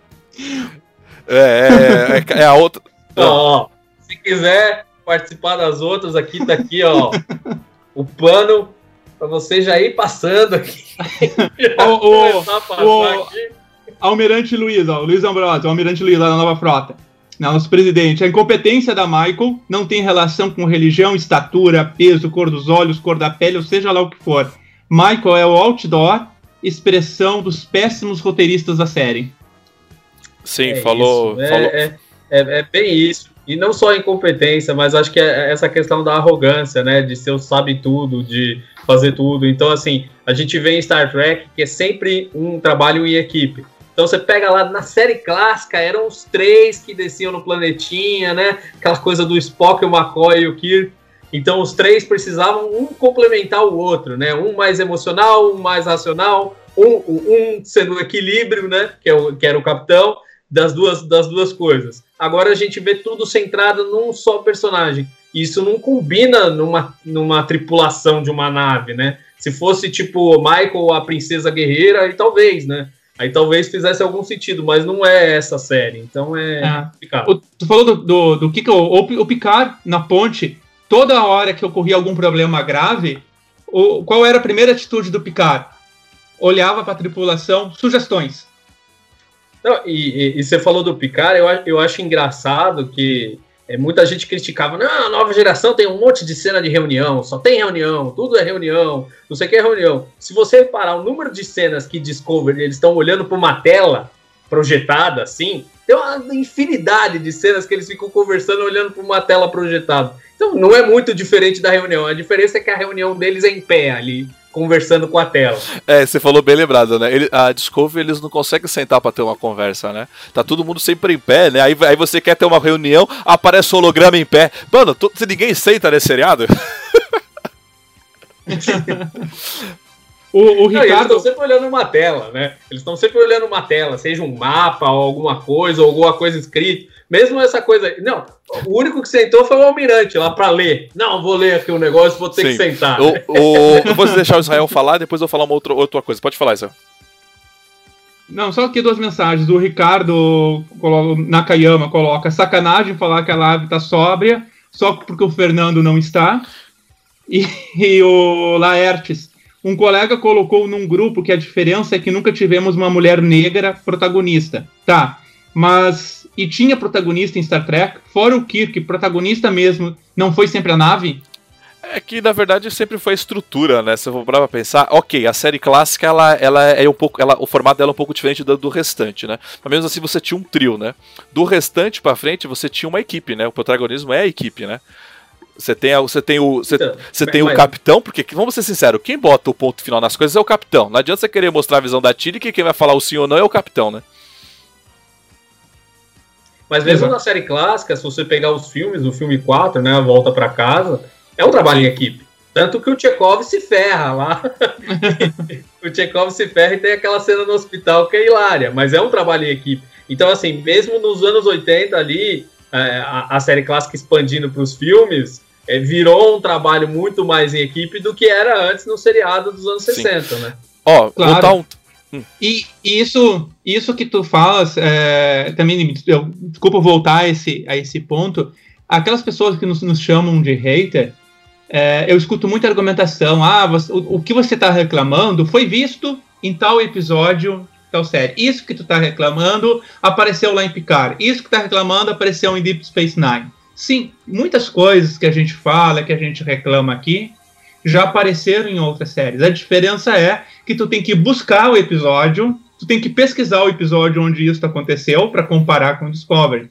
Discovery, tu tem que buscar algum episódio que tu possa dizer esse episódio tem um bom roteiro. Tu não encontra, inverteu. É difícil tu achar alguma coisa que tu possa com segurança, do ponto de vista mais técnico, né, dizer, olha, esse roteiro funcionou. É, aqui não tem como tu reclamar. Tu pode não ter gostado, mas não tem furo nesse roteiro.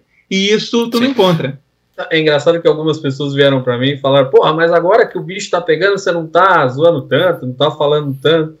Falei, meu, agora é a hora de sentar, olhar e dar risada. Ficar só assim, dando risada, assim, vendo a terra arrasada. Porque assim, a gente avisou, a gente falou, os personagens não têm profundidade, o roteiro é ruim, eles não sabem para onde estão indo, Entendeu? A gente cansou de avisar, cansou de falar que a série não sabia o que queria. E agora que chega Terra Arrasada, não tem frota estelar que seja frota estelar, não tem nave que seja tripulação, não tem hierarquia, não tem nada. O que, que a gente pode esperar de uma próxima quarta é, temporada? É as aventuras de Michael e sua turma. Sim, eu né? concordo com vocês. Vou ler aqui para o Vitor, colocou aqui, mas ajudou com a gente aqui na pauta aqui, mais 5 reais. Pauta do público, polêmica. Vocês preferem quarta e quinta temporada de, é, de Discover, né? Segunda de Picard ou hiato por alguns anos para esse, para esse seriado melhorar? Hashtag empresta Fernando. É, eu gostaria de agradecer para agradecer você é, muito, Vitor, para manter essa hashtag empresta Fernando viva sempre. E cara, sobre, sobre esse negócio de hiato. É, a, gente, a gente já conversou isso com o Paulo, tem um investimento por trás de Discover para manter esse seriado vivo, que a gente não sabe qual que é, talvez seja só para manter essa agenda de, de Discover. Mas assim, não vai, eu preferia um hiato sabe? Realmente você ter, ter um hiato para talvez você ajustar as coisas, sabe? Porque você faz essas coisas nessa, nessa turbulência e ao invés de você unir o fã, você tem essa, você na verdade está separando o fandom, talvez é melhor dar uma paradinha, rever e continuar. Eu, se eu fosse uma, digamos que um um CEO da CBS, eu faria isso. Espera aí, por que tá tendo tanta quebra? Por que não tá tendo uma, uma, um grande público, né? Porque só ser lacrativo não é resposta. Eu preciso que o público, como geral, consuma, né? Porque vamos ser sinceros, eles dependem de dinheiro. Né? E uma coisa eu até comentei com o Paulo, The Expanse é um seriado que pouca gente assiste e tem os mesmos números de Discover. Né, e falam que Discovery é um sucesso, não é todo esse sucesso. Então, assim, eu teria esse hiato. Eu preferia um hiato para você repensar. Não, eu não falo de acabar. Não precisa acabar com Discovery. Você pode melhorar. Vamos, vamos sentar. Né? É, lembrei do que eu vou falar, mas primeiro eu vou passar para o Paulo sobre essa pergunta. Você prefere uma quarta, quinta então, temporada ou um hiato aí desses seriados? É, eu, eu, pensei muito nisso e, e eu pensava como você que o ideal seria um hiato. Mas aí eu vi Mandaloriano. E aí eu vi que dá para consertar uma franquia sem você fazer um hiato. O problema são as pessoas que estão produzindo Star Trek. Se você tirar o Kurtzman e essa turma toda e fizer uma limpeza e falar, olha, põe na mão do, do, de um cara que realmente goste de Star Trek, que vá fazer Star Trek como é, entendeu? Como era, vamos dizer assim. Não, não exatamente como era. Você pode incluir coisas novas, como o próprio Mandaloriano fez. Fizer essa transição com, com respeito, poderia ter sucesso, Sim. entendeu? Agora, você ficar falando que Discovery é um sucesso, sendo que é, as pessoas não noticiam, né? Às vezes as pessoas é, noticiam só o que interessa, né? Às vezes o jornalismo é o que interessa. Mas a CBS não exibiu todos os episódios da primeira temporada de Discovery nos Estados Unidos. Né? A gente contou as semanas, tinham duas ou três semanas que tiveram eventos de debate e, e cobertura de eleições, e a, é, a, a CBS interrompeu a exibição da primeira temporada de Discovery em TV aberta nos Estados Unidos e ninguém falou disso. Ninguém falou para você. Aposto que você não estava sabendo disso aí. Então, assim, ela interrompeu por baixa audiência. E aí o que aconteceu? Ela colocou um seriado chamado FBI no lugar, que era um outro rerun, né? Uma outra reprise. Sim. Aumentou 20, 30% a audiência, de 0,2 para 0,3 no mesmo horário. Então, assim, é, é, complicado você virar e falar que essa série é um sucesso, sendo que os reruns de outras séries que não têm sucesso nenhum fazem uma pontuação melhor em TV aberta. E a gente vê, inclusive no próprio IMDB, o número de votações, né? E as notas caindo, né? A metade da temporada para o fim foi uma tragédia. Tudo nota 6, 5, alguma coisa, 6 e pouquinho. Teve um episódio, acho que foi 7. Mas assim, é, você começa a ver a realidade. Não adianta você brigar, né? Ter um negacionismo, dizer que um negócio é um sucesso que ninguém sabe o que, que é. Sim. Né? Quando um negócio é um sucesso, você vê aí Cobra Kai, 200 pessoas fazendo review sobre isso, falando sobre isso, ou falando sobre a série, ou mesmo a Netflix teve recentemente aquela série sobre xadrez, né? Minissérie sobre xadrez, o Gâmbito da Rainha, fez sucesso. Um monte de gente tava falando sobre isso. Agora, quem que fala de Star Trek Discovery? Meia dúzia. Nós e meia dúzia. Então, assim, né, é complicado você dizer uma coisa que é sucesso só por dizer. É. Você tem que mostrar o sucesso. Olha, é, eu, desculpa te, ter, desculpa te interromper, você já vai falar, mas eu gostaria de mandar um super abraço para a Nair Flores, que colaborou aqui com a gente também.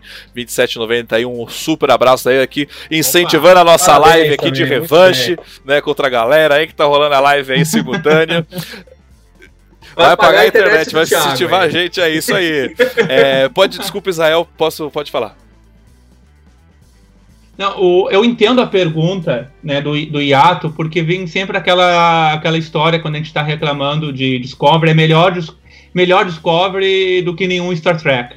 Né? Mas eu acho que não é por aí. Eu concordo, eu entendo a, a história do hiato, mas eu concordo com o Paulo. Eu acho que o, o hiato não, não resolveria se tu não pensar que Star Trek tem que ser reestruturado, que tem que ser reorganizado, que com esse comando de hoje, ou seguindo as premissas de hoje, a, a gente corre um risco, um risco muito grande. Daí, nesse sentido, sim, que precisaria dar uma parada, reestruturar e começar a não parar um hiato é, propriamente porque, como o Paulo apresentou muito bem, né, não é claro que Discovery está sendo sucesso, tanto que não é tão comentado como outras séries. A gente compara com, com o Mandaloriano. Alguns vão comparar que as notas do IMDB de outras séries do Discovery não são tão diferentes.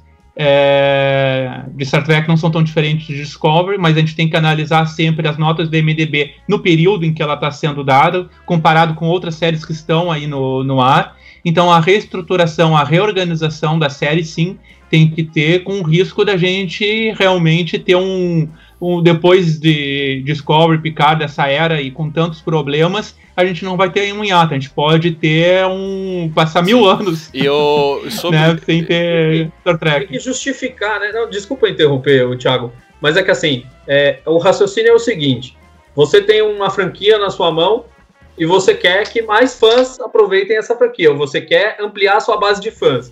Não adianta você pegar metade da base de fãs e jogar fora se você não vai colocar uma outra metade do mesmo tamanho no lugar. O que eu vejo é mais pessoas largando do que pessoas aderindo. Tem muita gente que entrou em Star Trek por causa de Discovery. Tem. Mas eu não acho que a quantidade desse número de pessoas novas seja maior do, do número de pessoas insatisfeitas ou largando. A gente até deu exemplo aqui várias vezes do Valdomiro. Valdomiro é um cara especializado em Star Trek, tem um podcast só sobre isso, que ele não assistiu a terceira temporada de Discovery. Ele falou: Isso me faz mal, isso como pessoa me faz mal, então eu não vou assistir mais isso aqui. Então, você imagina o número de Valdomiros que existem e, é, e o engra... mundo, entendeu? e o engraçado é que eu e o Paulo, eu tenho um grupo com o Valdomiro por conta do Tá Bom ao Vivo, e a gente, eu e o Paulo, a gente fica discutindo sobre o episódio. Aí o Valdomiro escuta algum áudio desse e o Valdomiro, o Valdomiro fala assim: Não, é sério que aconteceu isso? tipo. Ele fala assim, é sério que tá rolando? Porque ele mesmo se assusta com o que tá acontecendo.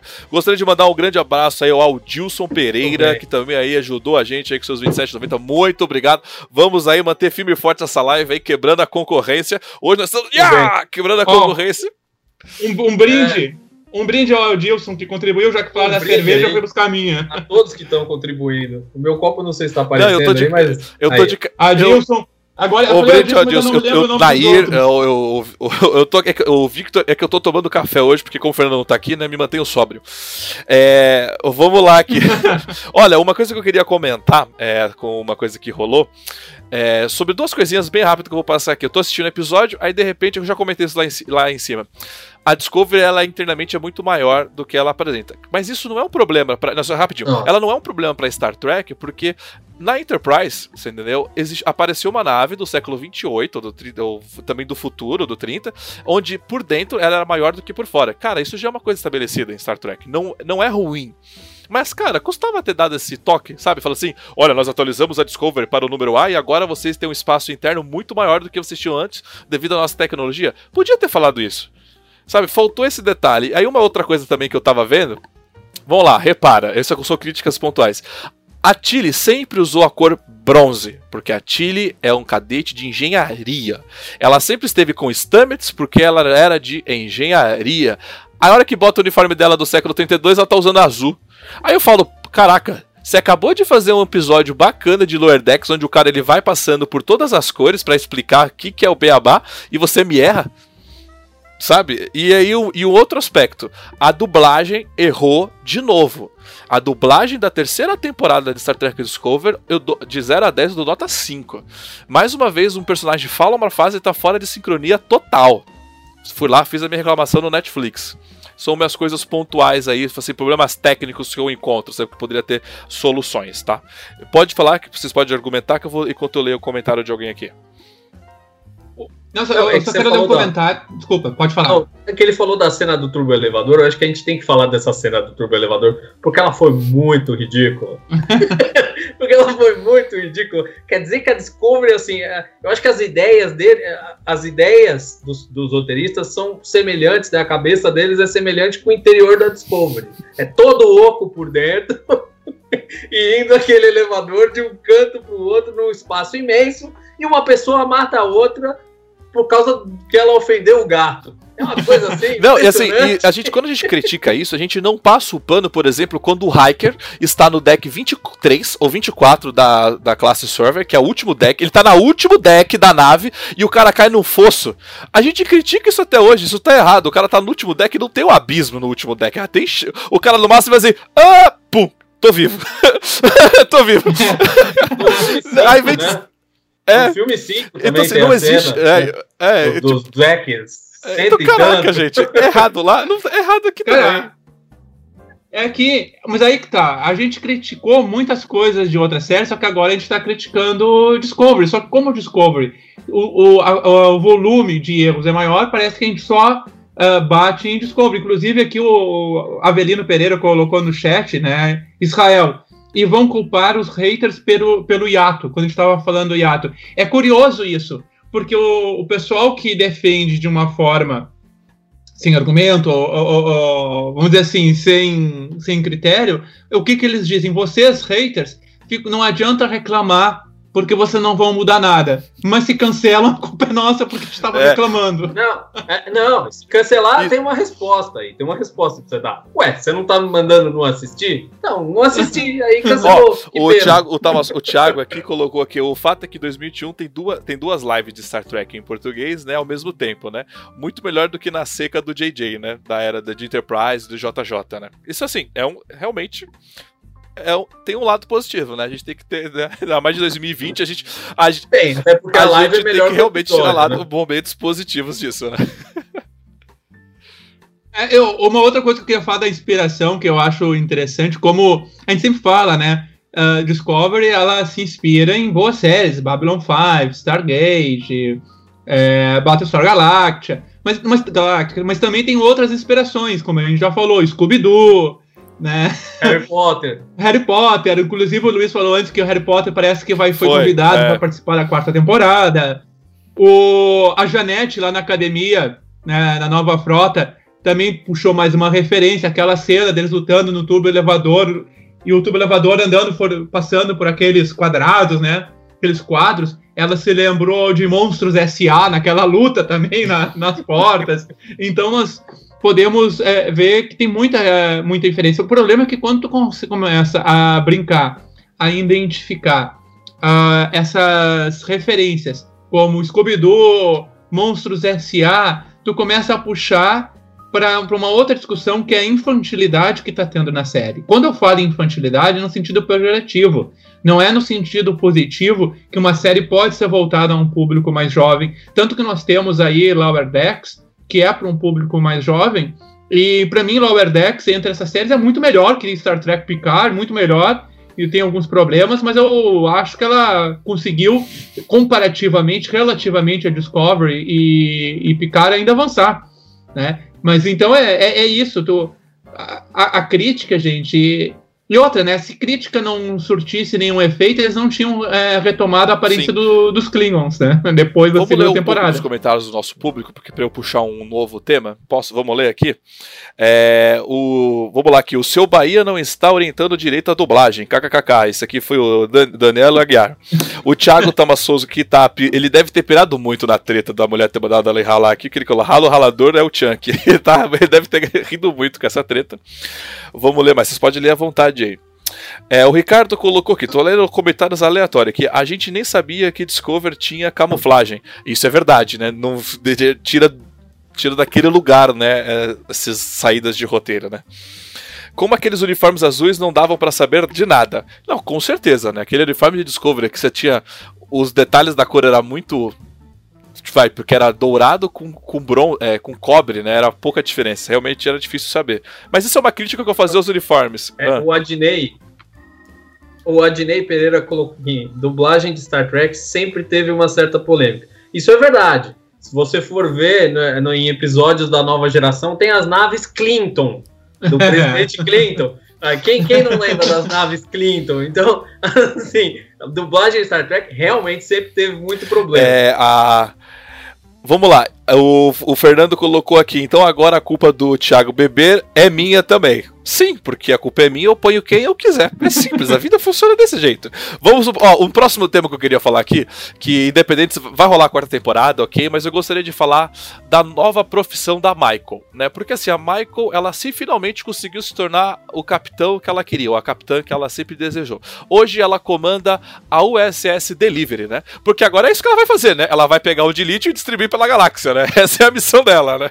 Aí, e, e vida curta, viu? Só pra te falar, porque eles descobriram que o de lítio não é radioativo e não é instável, só foi por conta daquele louco que gritou. Então as naves podem voltar a usar de lítio tranquilamente. Então ela vai, ela vai ter, ela tem uma vida ah. útil, porque ela só vai distribuir de lítio pela galáxia e acabou o trabalho dela, né? Cara. E o motorista, e o motorista é o Hulk, é o né? Ele que, é o, ele que vai pilotar a nave, né? Tu falou na USS Delivery, eu escutei uma outra boa, que era uma, uma a próxima nave da, da Michael, porque não sei se lembra no, no final, né? tudo foi salvo pelo amor. Sim. Ah, eu te amo, tudo foi salvo pelo amor. Então a próxima, a próxima série da Michael vai ser o USS Sazon. Cara, é... aliás, aliás, por falar isso, a gente tem que comentar ah, a cena é, da eu ia, injeção eu ia do, exatamente isso. do núcleo Sim. de dobra e, e também é, ah, é. o Book motorista que ele encarnou o tardígrado ali e falou: não, achar comigo que vai explodir tudo aqui, eu vou tirar Cara, a gente a hora daqui. que a gente comentou muito isso aí, o Paulo, inclusive com o Israel também conversei, eu fiquei pensando assim: peraí, Michael, é, a gente não sabe se o Book consegue pilotar a nave, mas você tá mandando eu ejetar o núcleo porque talvez ele consiga. Tipo, você tá ligado que explodir o motor de núcleo vai levar metade do quadrante? Você tá ligado? Tipo, cara, e se não desse certo? Tipo assim, vai na fé e na coragem. Por que você já não colocou autodestruição na nave? Não era mais fácil? E se, e se ela sabia que o Book poderia pilotar a nave, ela, que não é uma cientista, aquele outro cientista lá que estava tentando conhecer a nave, deveria saber, ou em tese deveria saber da mesma forma. Então não fazia sentido jogar o Stamets para fora da nave naquele momento, que até lá na, na, na live da, da nova frota o Zulu falou: não, eu concordei. A, a Michael fez certo, porque o Stamets fora da Discovery não teria mais a Alzira para capturar o Stamets, não teria mais o poder é, sobre a nave.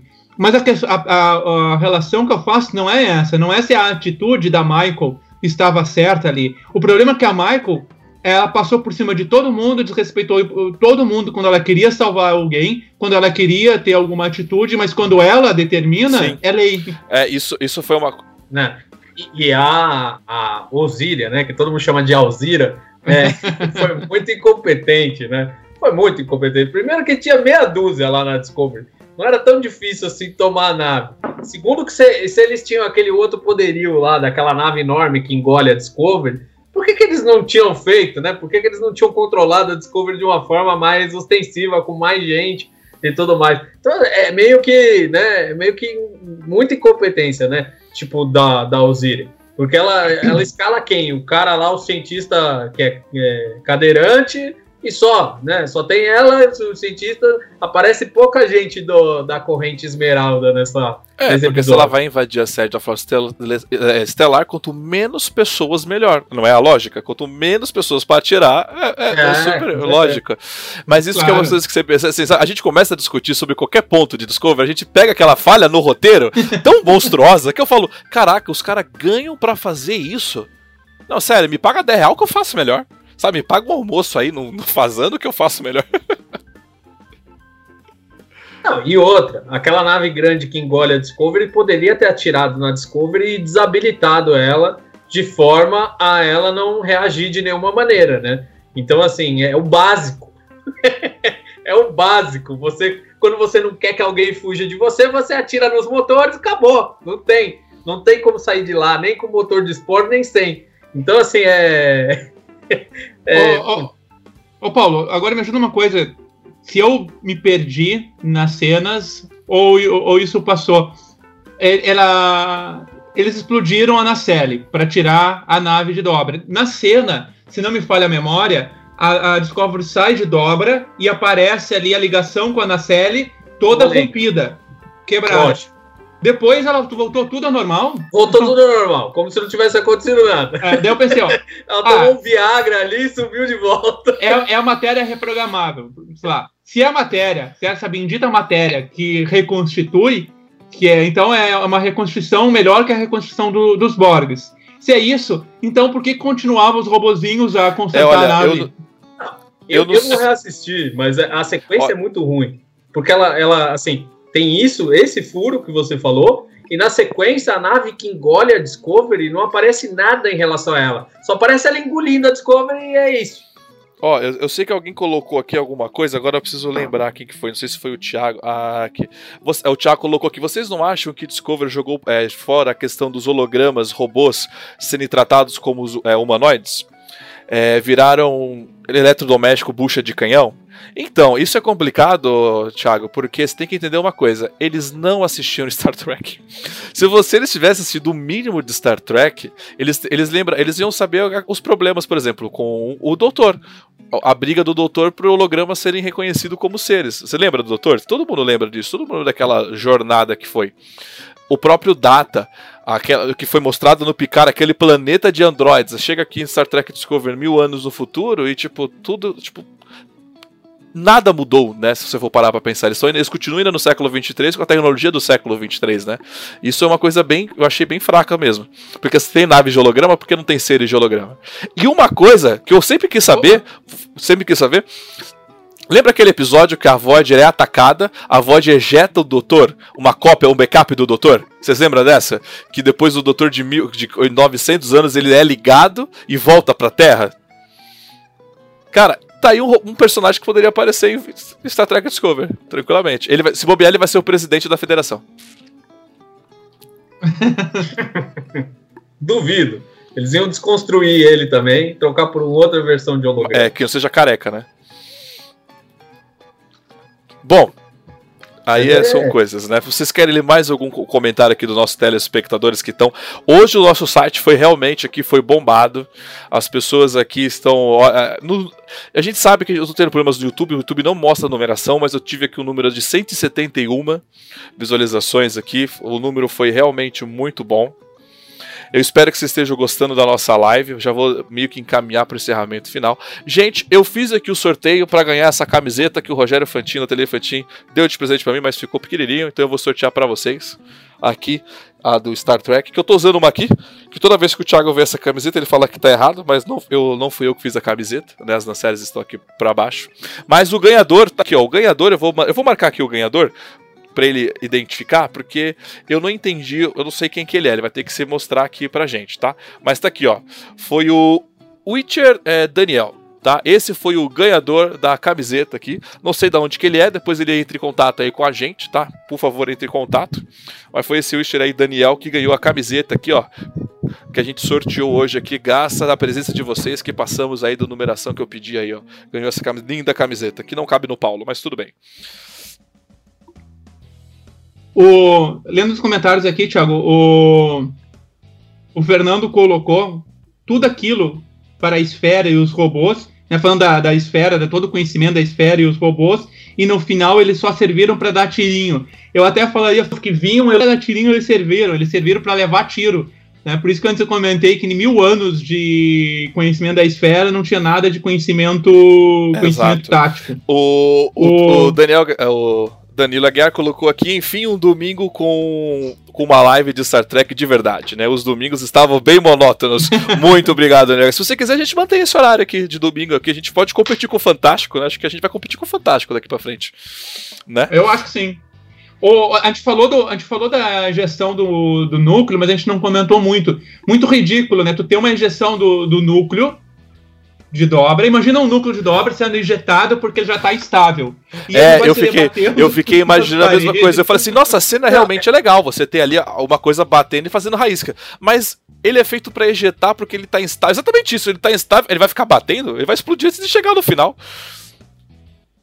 É, e tem a, a questão do, assim, se a gente lembrar da própria história de Discovery, o Stamets teve dificuldade para substituir o tardígrado ele teve que treinar ali e, e, ganhar os espaços para navegar na rede micelial de forma correta.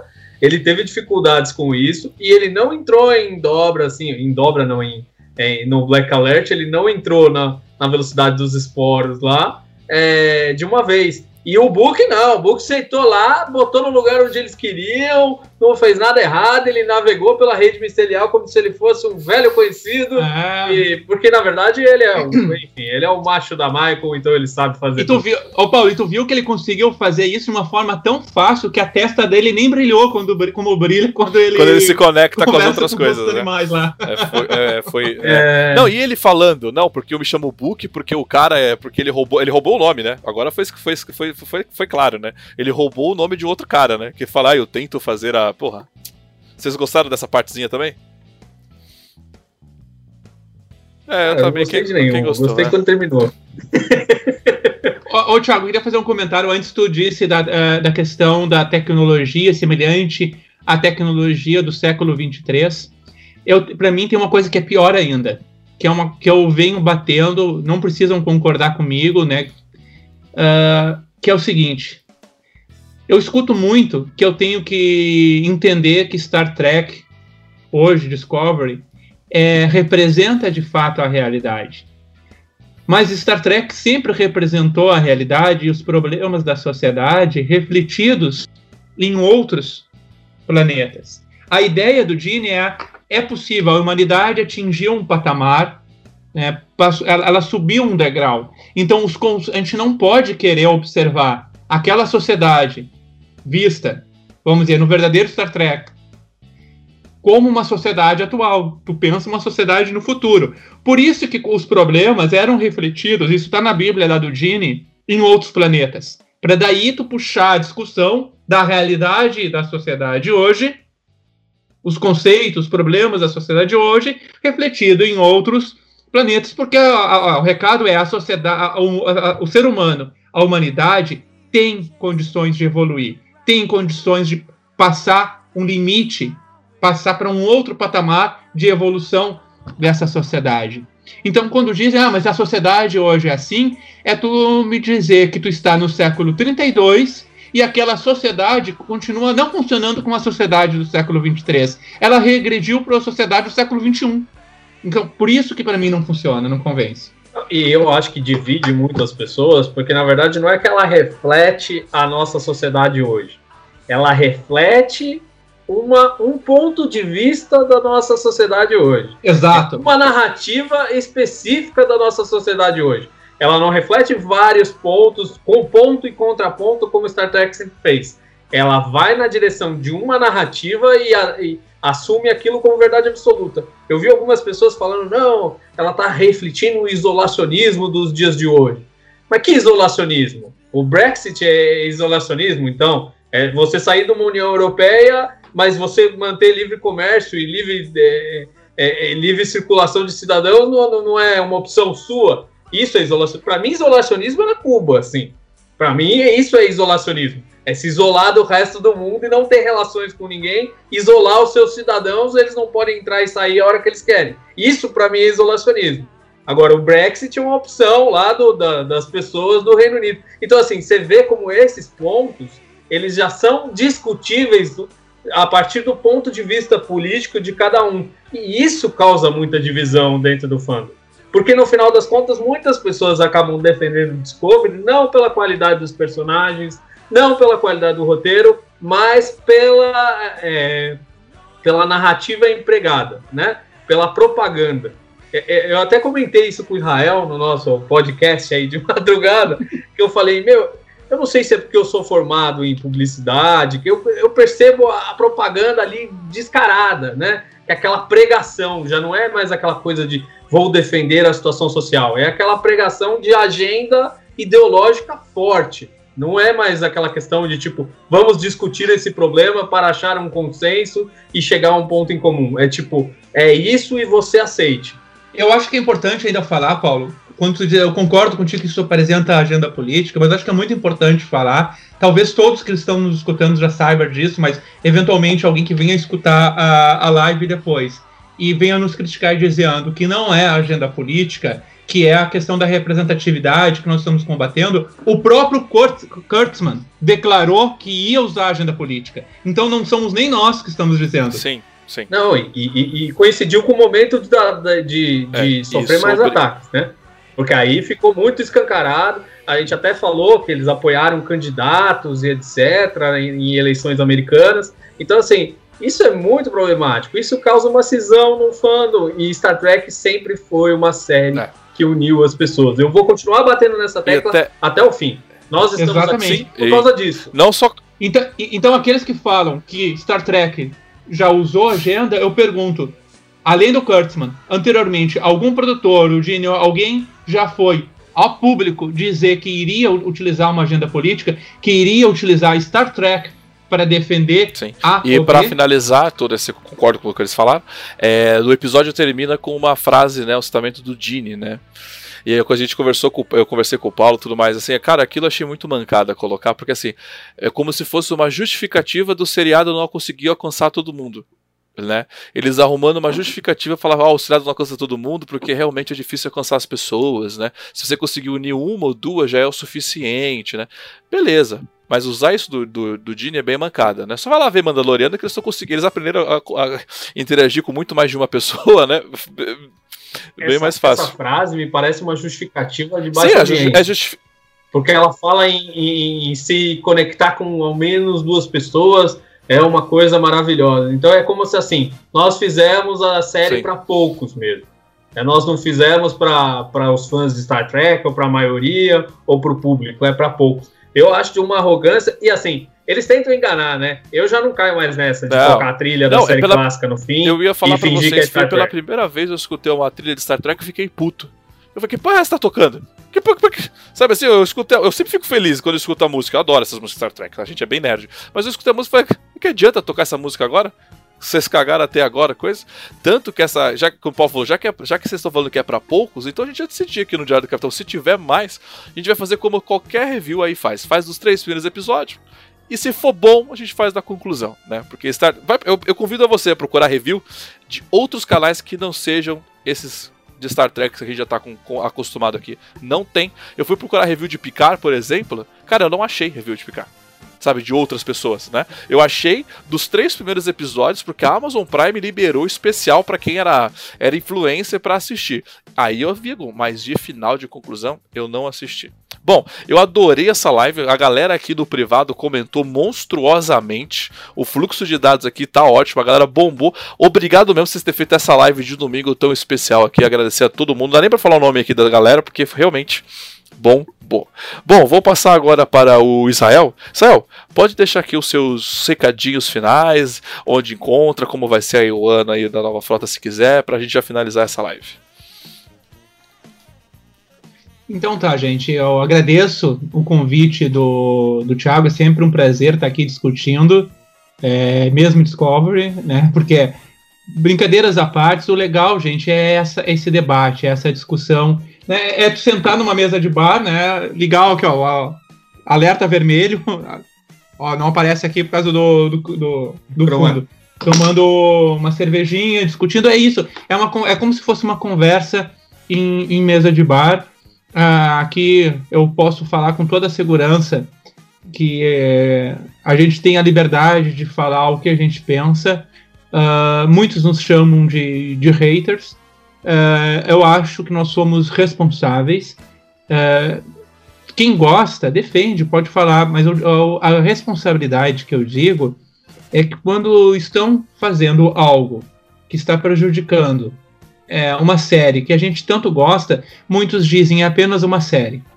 É, apenas uma série, mas uma série que influenciou minha, a minha vida. Ninguém discute ou lhe critica quando você faz uma crítica de arte literária. É isso que a gente faz aqui é uma boa conversa e a gente tem espaço para discutir com quem gosta e quem não gosta. Então, agradeço muito a presença do Thiago e eu convido o pessoal que ainda não conhece a Nova Frota que entre lá no site né, novafrotabr.com, se torne sócio da Nova Frota.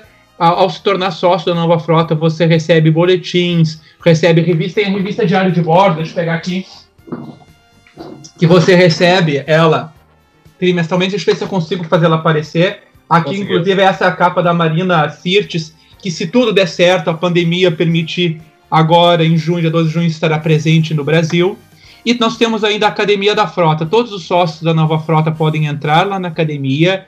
A gente tem um grupo no WhatsApp, a gente faz uma brincadeira com atividades uh, que rendem pontos e o pessoal vai conquistando patentes, igual na as patentes da, da Frota Estelar. Uh, dentro da academia da frota é de fato por meritocracia, não tem indicação.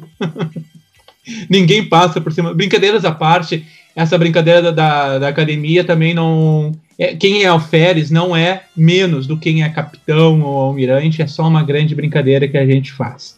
Enfim, conheça a Nova Frota, é, participe também da Frota Live, que é a, a live da Academia da Frota, da Nova Frota, que ocorre na sexta-feira de 15 em 15 dias. Né? E uma coisa que eu quero finalizar dizendo que a participação aqui no Diário do Capitão é fantástica e eu falo, eu acredito nessa, nessa linha que a gente pode juntar os diversos grupos, Sessão 31, uh, ah, Tá Bom ao Vivo, Diário do Capitão, Nova Frota, cada um tem um estilo que se soma e forma uma rede de, de trackers que só tem a contribuir e de alta qualidade. E eu acho que o Tracker BR Cast é uma consolidação dessa parceria entre esses diferentes grupos né, que formam uma rede muito interessante, muito legal aqui no Brasil. Isso aí, é, gostaria de falar que obrigado, Israel, pela sua participação aqui com a gente. É, é, sempre enriquecedora. E eu gosto do Israel porque ele não dá escândalo, né? Não fica alcoolizado. É, ele sempre tem um papo direto numa, numa linha reta. E eu gosto. É, é, é eu, gostaria de falar, agora. eu gostaria de sugerir para a nova frota uma nova patente, Michael Burn. Acho que uma patente chamada Michael seria acima do Almirante Navarro, né? Patente Michael. Pode ser uma boa. É, o, pe o pessoal tá, o pessoal aqui né? do chat falou que tá adorando o horário, ótimo horário, colocando aqui. Então, olha, quem sabe a gente fica vem para domingo. E Paulo, pode deixar seus recadinhos finais aí agora também pro pessoal aí do Tá Bom Vivo. Vamos lá, eu queria fazer, na verdade, um pedido especial, porque todos nós gostamos da mesma coisa. E acho que a gente vive um momento de muito conflito por coisas assim que, se nós trackers não conseguimos sentar e dialogar e criar pontes, quem vai conseguir, não é verdade? É, é sinal de que realmente a humanidade talvez não tenha esperança. Se nós não conseguirmos sentar e discutir e, e, e chegar em pontos em comum entre cada um, né? Isso foi muito legal que a Nova Frota fez o debate lá com duas visões diferentes que eu participei. Então eu queria deixar essa reflexão para todos para que nós baixássemos um pouco a bola, nós, as pessoas que gostam, as pessoas que discordam, e parassem de se ofender porque um pensa diferente do outro. Acho que a diversidade ela é também diversidade de opiniões. Ela é também respeitar o coleguinha e achar que o coleguinha acha legal isso, ou acha legal a pregação, ou acha legal. Enfim, é, isso é liberdade de expressão, isso é você ter liberdade para você falar o que você quer. Então, eu queria deixar essa reflexão para todos para que a gente, na nossa própria vida, tente ser um pouco mais tolerante, porque eu acho que a, as pessoas estão muito armadas, né? Elas já estão sempre com a pedra na mão para atacar, não importa o que for. Ele falou contra o que eu gosto e acabou. Esse é o meu inimigo. E, eu sinto que a gente meio que regrediu para um tempo de idade média dentro da internet, sabe? Que as pessoas ficam se ofendendo o tempo todo como se a gente tivesse numa uma grande idade média. Então eu queria deixar essa reflexão, que eu acho que não tem nada a ver com Discovery, mas eu acho importante para cada um refletir, porque nós somos fãs de Star Trek e talvez a gente tenha um pouco mais de responsabilidade em estabelecer um diálogo e criar pontes entre duas visões diferentes de mundo do que outras pessoas, né? Então é isso, sigam lá a página do Facebook no tá bom, é, a página do Tá Bom ao Vivo no Facebook. É, entrem no grupo do Trek BRcast, que tem lá no, no Facebook, que o Thiago acabou de renomear. E é isso.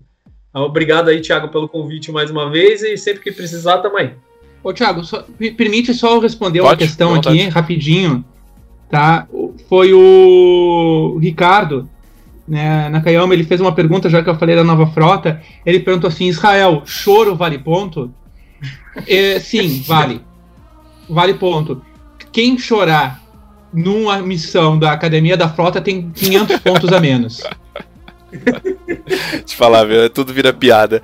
É... Bom, eu gostaria de. Cara, essa live eu, vi, eu tô lendo os comentários de vocês aqui, todo mundo tá lendo. Eu, fiquei, eu fico muito feliz com esses comentários. O pessoal adorou a nossa live. Porque a ideia mesmo de eu fazer aqui o Diário do Capitão é, não é eu falar e, os, e a galera concorda comigo, né? É justamente ter esse debate, ter essa troca de ideias, né? A pauta do público eu acho fundamental. Vocês vêm sempre com as ideias pra gente continuar conversando, não perder o ritmo. Então eu vejo que a, a live nesse sentido funciona muito bem. Eu vejo que agrada a nossa audiência. E fechando com chave de ouro aqui, porque o José Thiago Carlos nos, aqui, nos concedeu mais 5 reais e o Laertes também aqui, mais 5 reais aqui, tá com uma carinha de bom trabalho aí, agradecendo o trabalho. Obrigado mesmo, é, eu agradeço a vocês. E, assim, eles, vocês falaram tudo sobre o que é Star Trek, o que, que nós devemos fazer. E isso é uma coisa que eu sempre tento fazer aqui no Diário do Capitão. Sempre tento, tá? Porque é difícil, porque a galera recusa várias vezes. Mas aqui o Diário do Capitão sempre tento unir o pessoal, sabe? Sempre estamos de portas abertas, fazer as coisas darem certo. O Tech BRCast tá aí, tá funcionando muito bem. Então eu espero cada vez mais expandir essa ideia, trazer cada vez mais gente aqui conversando. Essa foi a última live de Star Trek Discover, tá? A gente encerrou esse ponto de Star Trek. A gente não sabe quando vai voltar agora, porque a CBS. é, a, a gente, a gente fica até. É, a gente fica, a gente fica até triste. Eu recomendo você ver outras lives nossas falando de Cavaleiro Kit, você vê que a energia muda. Eu espero voltar a falar de Star Trek com mais empolgação, mais pra frente, com ótimos e bons roteiros, né? E lógico, sempre com você aí de casa e com, com esses meus ótimos convidados aqui, tá bom? Ah. Ô, ô Thiago, posso é, fazer pode, uma né? pergunta? Né? encerrar? Quando é que foi a última vez que tu fez uma live de Star Trek?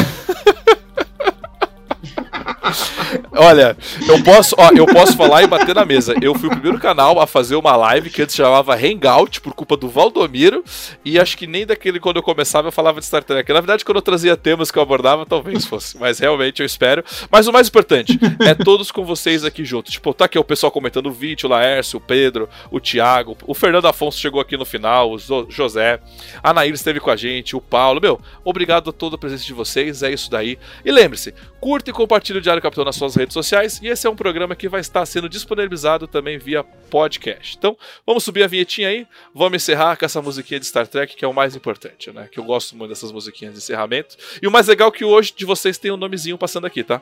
Hoje tá certinho de vocês. ah lá, mas eu só coloquei o Paulo Seglia porque eu não, eu não corrigi.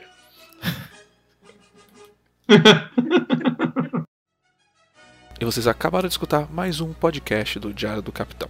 Lembrando que a versão em vídeo você encontra lá no YouTube. E para mais podcasts de Jornada nas Estrelas, entre e acesse Trek BR Cash, uma fusão dos podcasts trekkers brasileiros. Lá você vai encontrar podcasts Sessão 31, Nova Frota e Diário do Capitão. Ou procure no seu aplicativo favorito. Um muito obrigado, até a próxima e engage!